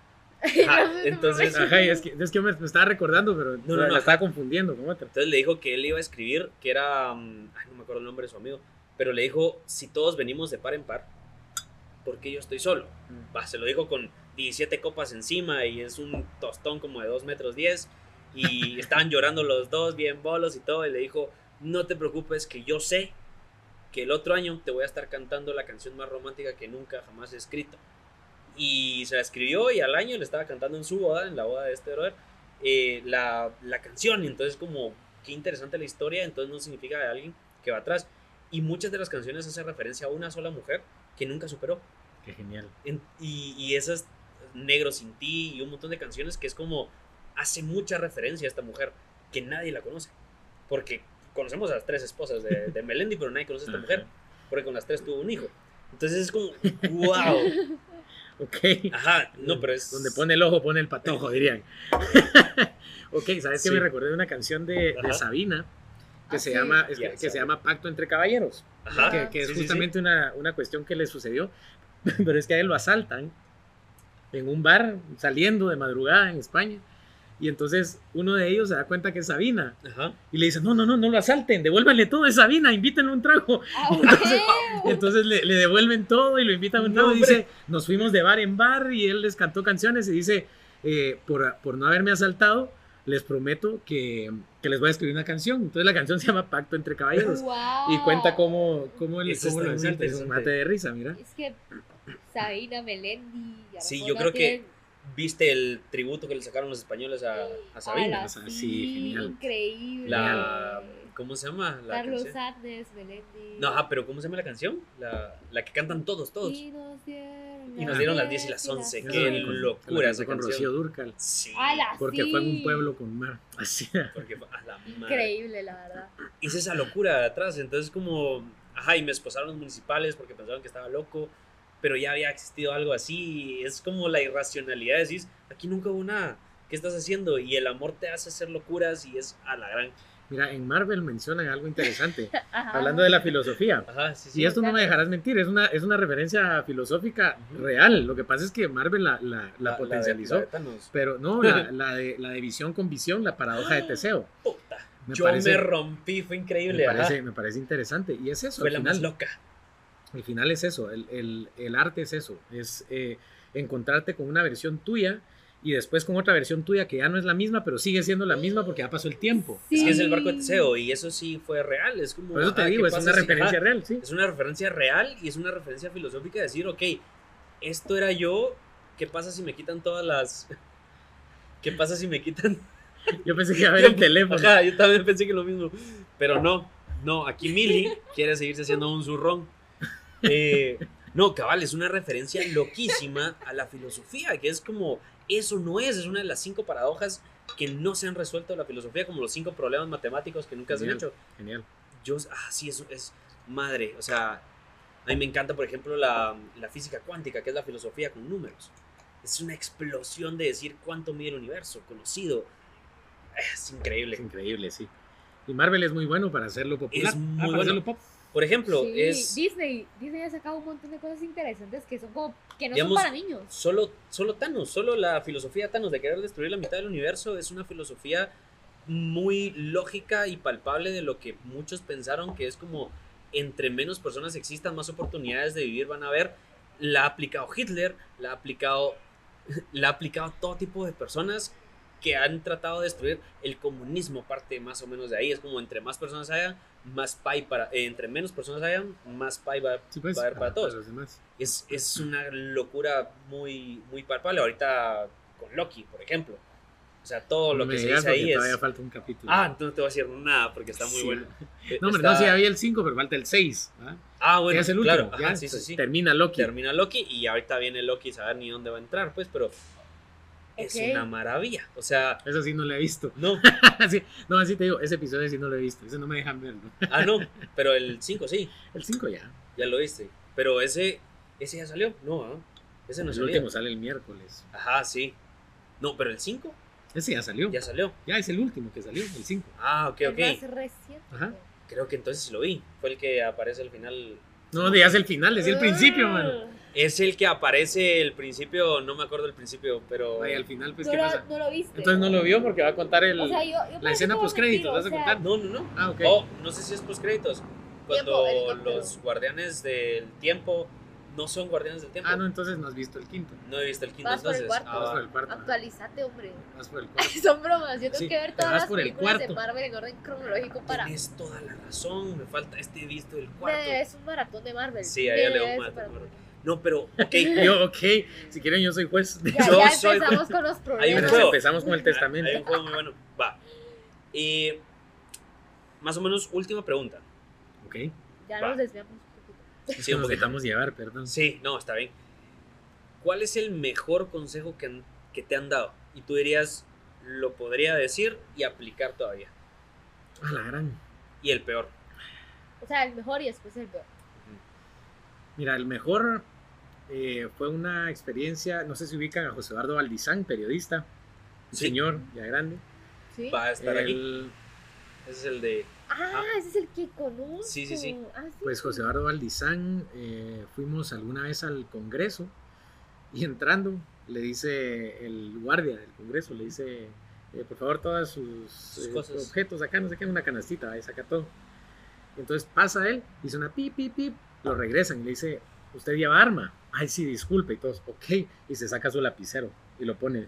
¡Wow! ok, ajá. Entonces él dice, nunca demerites lo que puedes decir, porque lo que sabes y lo compartís es conocimiento de todos. Nunca digas lo que no sabes, por el contrario, ¿verdad? Entonces la información al final es una responsabilidad. Y lo que pasa es que es tan fácil ahora hacer un tweet, hacer una publicación en Facebook, es tan fácil desinformar. Entonces, para mí el mejor consejo es no hablar de más, ¿verdad? Ni hablar de menos, sino que hablar lo que sabes. Yo creo que eso sería palabras mesuradas, ¿verdad? Claro. Sí, total. Y el peor, es que nunca me han dado, nunca me han dado buenos consejos. En realidad, o sea, todos han sido peores. O sea, el peor que Bueno, y en el peor consejo- El ah, bueno, el peor, ya sé. Estudia medicina. Ese fue el peor que, que pude haber seguido, eso fue lo que me dijeron, sí. Pero y empecé estudiando medicina. Seguimos otras carreras. ¿no? Sí, estamos- a sí, sí, sí. No, pero ido, o así, sea, no, no, yo no digo por eso. Lo que pasa es que yo ya tenía comunicación, comunicación, comunicación, comunicación. ver, Entonces estudié medicina. Entonces yo, ah, está bien. Y me metí a medicina y fue así como Ah, dos sí meses. Sí, sí fue así como dos meses, así de, ok, no, gracias. Por eso te digo el peor. Ok, el peor. ok, ok. Entonces el mejor es no hablar de más, No hablar de más Ni ni de de, menos. menos. ni de menos. Hablar lo, que, lo suficiente. Lo que es. El balance, es, el balance sería la sí. El- Lo que es. Hay una palabra que es el equilibrio, la, la equidad más Ok. o menos, más, ¿verdad? Por ahí va. La Sí. equidad del equilibrio de lo que es. Ok, qué interesante. Mm. Madre, a mí se me fue otra pregunta porque sí quería hablar de esta pregunta, pero. Ah, la Bueno, no sé. Ya ven, ahorita. ya ven. Yo te tengo una pregunta. Cuéntame. ¿Cuál era tu pregunta? Gusta, ¿Cuál era la pregunta que se te fue? Dale, tranquilo, hombre. ¿Qué era? No, no me acuerdo. Pero Ya sigamos. Ok, entonces va. El mejor consejo es no hablar de más. Yo creo que ya, ya lo dijimos. Y el peor consejo es estudiar medicina. Otro consejo que digas, no tenía idea de lo que estaba hablando. O sea, malo. Malo. Como malo. Así como no lo voy a seguir. Ah, ya se me vino. Perdón. Ok, ok. Ajá, ajá, Tiempo. Dale, dale, dale. Dale. Ajá, sí, sí. Eh, ¿Cuál es una película, libro, más que todo, porque yo creo que vos sos más de libros, yo soy de películas, también, lo libros, que sea, vos decime. así, todo que haya terreno. cambiado tu, tu vida, que haya cambiado tu forma de ver las cosas y digas, lo recomendaría para que lo lean 10 veces. Película Inception, El origen, Leonardo Uh. DiCaprio. Wow, ok. Sí, total. Me parece interesante eso porque es lo que hablamos, ¿verdad? Que, Ujú. que los sueños no son algo. Yo sí creo mucho en los sueños, es un poquito Ujú. esotérico. Sí, sí, sí. Pero, pero yo sí creo mucho en los sueños y en lo que soñás, el simbolismo y todo. Que- Ajá, Entonces, que tiene como que ciertas sí, señales. entonces eh, Inception me parece genial porque es una de esas películas que, que me encantan, que no tiene nada que ver toda la película con el cierre, el final. Es que las películas predecibles es como... Ajá. Pero es así. Pero es que ese es impresionante. Libro que me, que me cambió y que recomiendo, fíjate que hay varios, pero ahorita el primero que pienso es el libro de Neruda que se llama Confieso que he vivido. Ok. Es su autobiografía. Wow. Y en él, bueno, allí es- habla de muchos temas, pero habla de cómo él, cómo ser poeta en Chile era tan complicado en su momento. Ajá. eh, cómo él logró, por ejemplo, él cuenta la historia que después Isabel Allende cuenta en otro libro que se llama como Largo pétalo de Marcia, Ajá. que es su historia del Winnipeg, que es interesantísima porque él se compra con, su, con el pago que le daban de sus poemas, se compra un barco y entonces, eh, pero, pero, pero, pero, pero, pero pensándolo, y justamente cuando se logra comprar el barco, estalla la guerra civil en España y él logra evacuar a españoles a través de su barco. Entonces él dice que él lloraba en la punta del barco diciendo, este es el éxito de mi poesía, salvar gente. Wow. Entonces él, él cuenta esa experiencia y después en Chile no lo querían recibir porque no querían recibir a los refugiados españoles. Entonces él se mantuvo a la deriva en el mar, pues, así dando vueltas hasta que en Uruguay lo recibieron. Pero ese libro te cuenta muchas historias y es que Neruda fue diplomático, fue embajador, fue poeta, fue premio Nobel. Entonces en esa ensalada o más bien en ese fiambre de situaciones, eh, vos le das una bocanada a cada página y sentís un poquito de embutido y un poquito de, Wow. de remolacha y alcachofa, ¿me entendés? Sí. Entonces encontrás un poco de todo, de lo que sea que te guste y vas a encontrar. Ok. Confieso que, de hecho, Gabriel García Márquez un día visitó Isla Negra, que es la, la- donde vivía Neruda, a la orilla de- de- del mar, y entonces él tenía un libro de visitas para saber quién no había visitado. Sí, y sí. recientemente Neruda había publicado Confieso que he vivido. Entonces Gabriel García Márquez pone, Gabriel García Márquez, Confieso que he venido, le pone. Ok, Ok. Ah, Wow. Qué interesante, qué loco. Wow.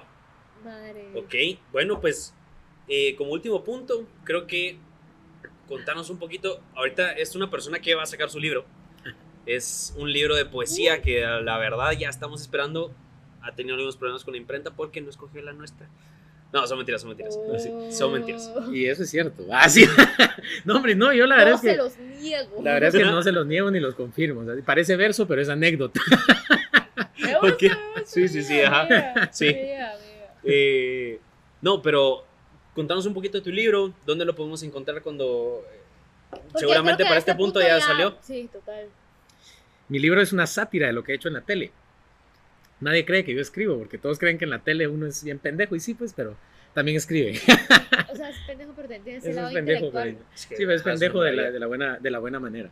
Entonces, eh, es, una, es una tele cuadradita, de las de antaño, ¿eh? Sí. esas que tenían más nalgas que uno, ya sabes qué onda. Y el separador es la antena, La antenita. El- yo no sé si ustedes se recuerdan o son muy jóvenes para recordar, así que el gran viejo. Sí, No tengo ajá. 28 El- el años, tengo el 28 años. Ah, cabal, cuando despertó el dinosaurio estaba ahí, seguía llevas Ocho, yo a mí me Una generación. tres, Ustedes nos vean una generación. Ok, Sí. bueno, vamos de generación en de generación. Ah, eso no, no- no. Eh, entonces, eh, ok, ya se están desarmando la mesa. Entonces, eh, Fíjate que habían antes en los VHS, cuando los ponías, ¿te acuerdas que salía un warning? Sí, sí, sí. Entonces mi primer poema se llama Warning. ok. Entonces es con, el, con la tipografía que salía en pantalla, ya sea azul o negra de fondo, letras blancas y el warning en rojo. Entonces empieza diciendo, ni quiero ser tan viral como cándido youtuber, ni quiero ser como el Uber tan experimental, ni brillante como mol, ni metido como ombligo, ni global igual a Tigo, ni vendido como atol. Ni desquerer a ninguno, ni idolatrarlo tampoco, ni ahorrador como el foco, ni el fan club de Unamuno. Ni salirme del guacal, ni usarlo de piscina. Otro libro en la hornacina entre Dylan y Mistral. Este libro no corteja grandes historias o tramas. Para leer melodramas están los libros de quejas. Para hallar protagonistas, vea la guía telefónica. Y para las músicas, las musas platónicas, abóquese a revistas. Entonces, eh, este es un libro que realmente tiene una sátira, ¿verdad? De, de hecho, hay una parte que dice, no sean tan pura lata y leanlo hasta el final. Es una súplica para todos ustedes. Y sé que van a poner en pausa un poquito la serie de Élite o la de Vis a Vis para leer el libro, pero vale la pena, realmente. Madre. No hay tanta pornografía, pero sí, sí vale la pena. un poquito de eroticismo. Pues sí, de hecho hay una parte donde, donde menciono a las 50 sombras de Grey. Este libro, eh, porque no, no viene a hacerle sombra a las, a las 50 sombras de Grey, me explico. Y entonces, eh, Wow. pues sí, al final es una mención a Maluma. Realmente es un libro bien, bien auténtico, ¿verdad? De, mira, eh, Y que se nota que es como que de ahorita, ¿sabes? sí, sí, Pero como que con un poquito de esa como nostalgia, me imagino yo. sí. Verga. Sí, realmente es, eh, es una mezcla. Si les gustan las películas, hay en el libro. Si les gusta la literatura, hay en el libro. Si les gusta la música, hay en el libro. Para hacer Eh, enriquecimiento cultural. Sí, sí, de hecho hay un, hay un segmento que te contaba que sí. es destinado a los cómics, entonces es poesía tipo cómic. Hay uno que es destinado al pop art, poesía tipo No, pop art. en serio. Hay de todo, sí. Wow. Realmente es, es un libro Qué sorpresa. admirable, la verdad. sorpresa. Qué bonito. Van a ver, ahí lo van a ver. Cada página es diseñada in- individual, no hay ninguna página que se repita. O sea, no, Ok. es, no es así solo textos, no es dibujitos. Hay una parte de, de infantil que, que yo escribí sobre mi infancia y le pedí al diseñador que consiguiéramos niños y que los niños lo dibujaran y eso pusiéramos, lo que los niños se Wow. imaginaran. A la Entonces es dibujo de los niños, ¿verdad? Es genial. de creatividad el tuyo. Sí. O sea, la Madre, qué ajá, admirable, como que ¿Y cuándo, ¿Y cuándo sale? Mira, pues eh, posiblemente Porque acomodamos, el- creo yo que principios de septiembre. Creo que es lo más posible. Ok, Fijo, lo vamos de- a comprar. Sí, Porque O y- sea, por ya, Dios. ya, ya pre-order. de una vez preventa, eso Ya. me está Sí, diciendo la imprenta. Ajá, de sí, una, o sea, preventa. De Si una. no te sirve la imprenta, la imprenta de perro. Sí, hombre, de haber sabido. Lo que pasa es que en realidad todo esto era para hacer promoción. porque compren su así, Manden a imprimir sus libros. eh. y hacía la mención de influencer así. Así, ajá, por favor. No, no, no, qué, qué loco. O sea, ahorita Buena solo la intro del warning, qué increíble. Me Buena encantó. onda, buena Sí. onda. Qué admirable, la verdad. Buena onda. Ok. ahí está. Y entonces, ¿dónde te podemos encontrar? ¿Dónde? En mi casa. Está en la zona. ¿Qué está? Eh, arro- arroba soy Tony A, como, como se escucha, soy con Y, Tony con Y y A. Sin Y, sin Y. Eh, así me encuentran en todos lados, eh, en el Instagram, Facebook, TikTok. Sin Y. Tu Sí. Tony es con I. No, soy con Y, Tony con Y. Ah, ok. Ajá. Soy Tony Soy A. Tony A. Que mi, mi jefe me dice, mira, mi esposa me, me iba a regañar el otro día. ¿Por qué? Porque seguía esa tal soy Toña. No, es Toña. soy Tony. Sí, sí, sí, parece, parece eso. Ajá, sí, sí, Ajá. sí, cuando lees así, ¿ok? Ajá, sí, sí. Ok, perfecto. Pues van a seguirlo, de verdad que en general, o sea, van a seguirlo para re... Si lo siguen en Instagram, se van a reír, van a ver unos momentos de uno se plantea decir, te puedo llegar a ser mejor persona. Eh, o sea, me inspira a ser mejor persona. Por eso yo sí, o sea, sí te meto la, mm, la label de, ay, no, no, no, wow. El niño 8, así. Ay. Mm. No, no, no. Sí, sí está como de influenciador, de influencer. O sea, pues sí considero Claro, que es una persona que claro. influencia mucho. Entonces, sí es importante que sigamos a este tipo de gente. O sea, que nos unamos los creativos, los locos, los que estemos, no sé, dispuestos a hacer este cambio. Porque somos muchos. O sea, Guatemala es un país de gente buena, de buena gente. Pero lo que pasa es que no hacemos ruido. Y Ahorita sí es- estamos haciendo ruido. Entender este tipo de referencias culturales también, porque creo que no es como que todos puedan llegar a entender este tipo de referencias. Entonces, Sí, solo eso. claro. un. Ok. No, pues perfecto, de verdad, muchísimas gracias. No, yo- bueno, yo estoy escuchando, ¿eh? Sí, qué interesante. No, ah, qué interesante de verdad, la definición de gracias. influencer. Yo. No, no, no, y, y de verdad, muchísimas gracias por aceptar la invitación, por estar aquí. Qué, qué lujo de invitado, Qué gustazo, la qué verdad. Gusto, de verdad, qué, qué grande. No, hombre, gracias a ustedes. ¿Y con quién es el cheque? Me dijeron. Ah, sí. No, hombre, no. Con el abogado. No, Ah, o sea, hombre, vamos. Ah, sí. la No, imprenta te da un no, hombre. descuento. La imprenta te imprime un cheque. No, no, de verdad, muchísimas gracias. Es un gusto, créame que para mí es un gusto eh, ver que se está haciendo este espacio. La verdad es que los espacios son importantes. A veces los tomamos como, ya sabes, como que ves en la casa un espacio y dices, ahí está ese espacio. Y lo Sí, dejas pero, ahí ajá, mucho tiempo, sí. ¿vale? Lo dejas mucho tiempo. Después lo, lo rellenas con algo insulso que no tiene sentido. Eso es Claro, jarrón- un jarrón de Dollar City, me explico. Entonces.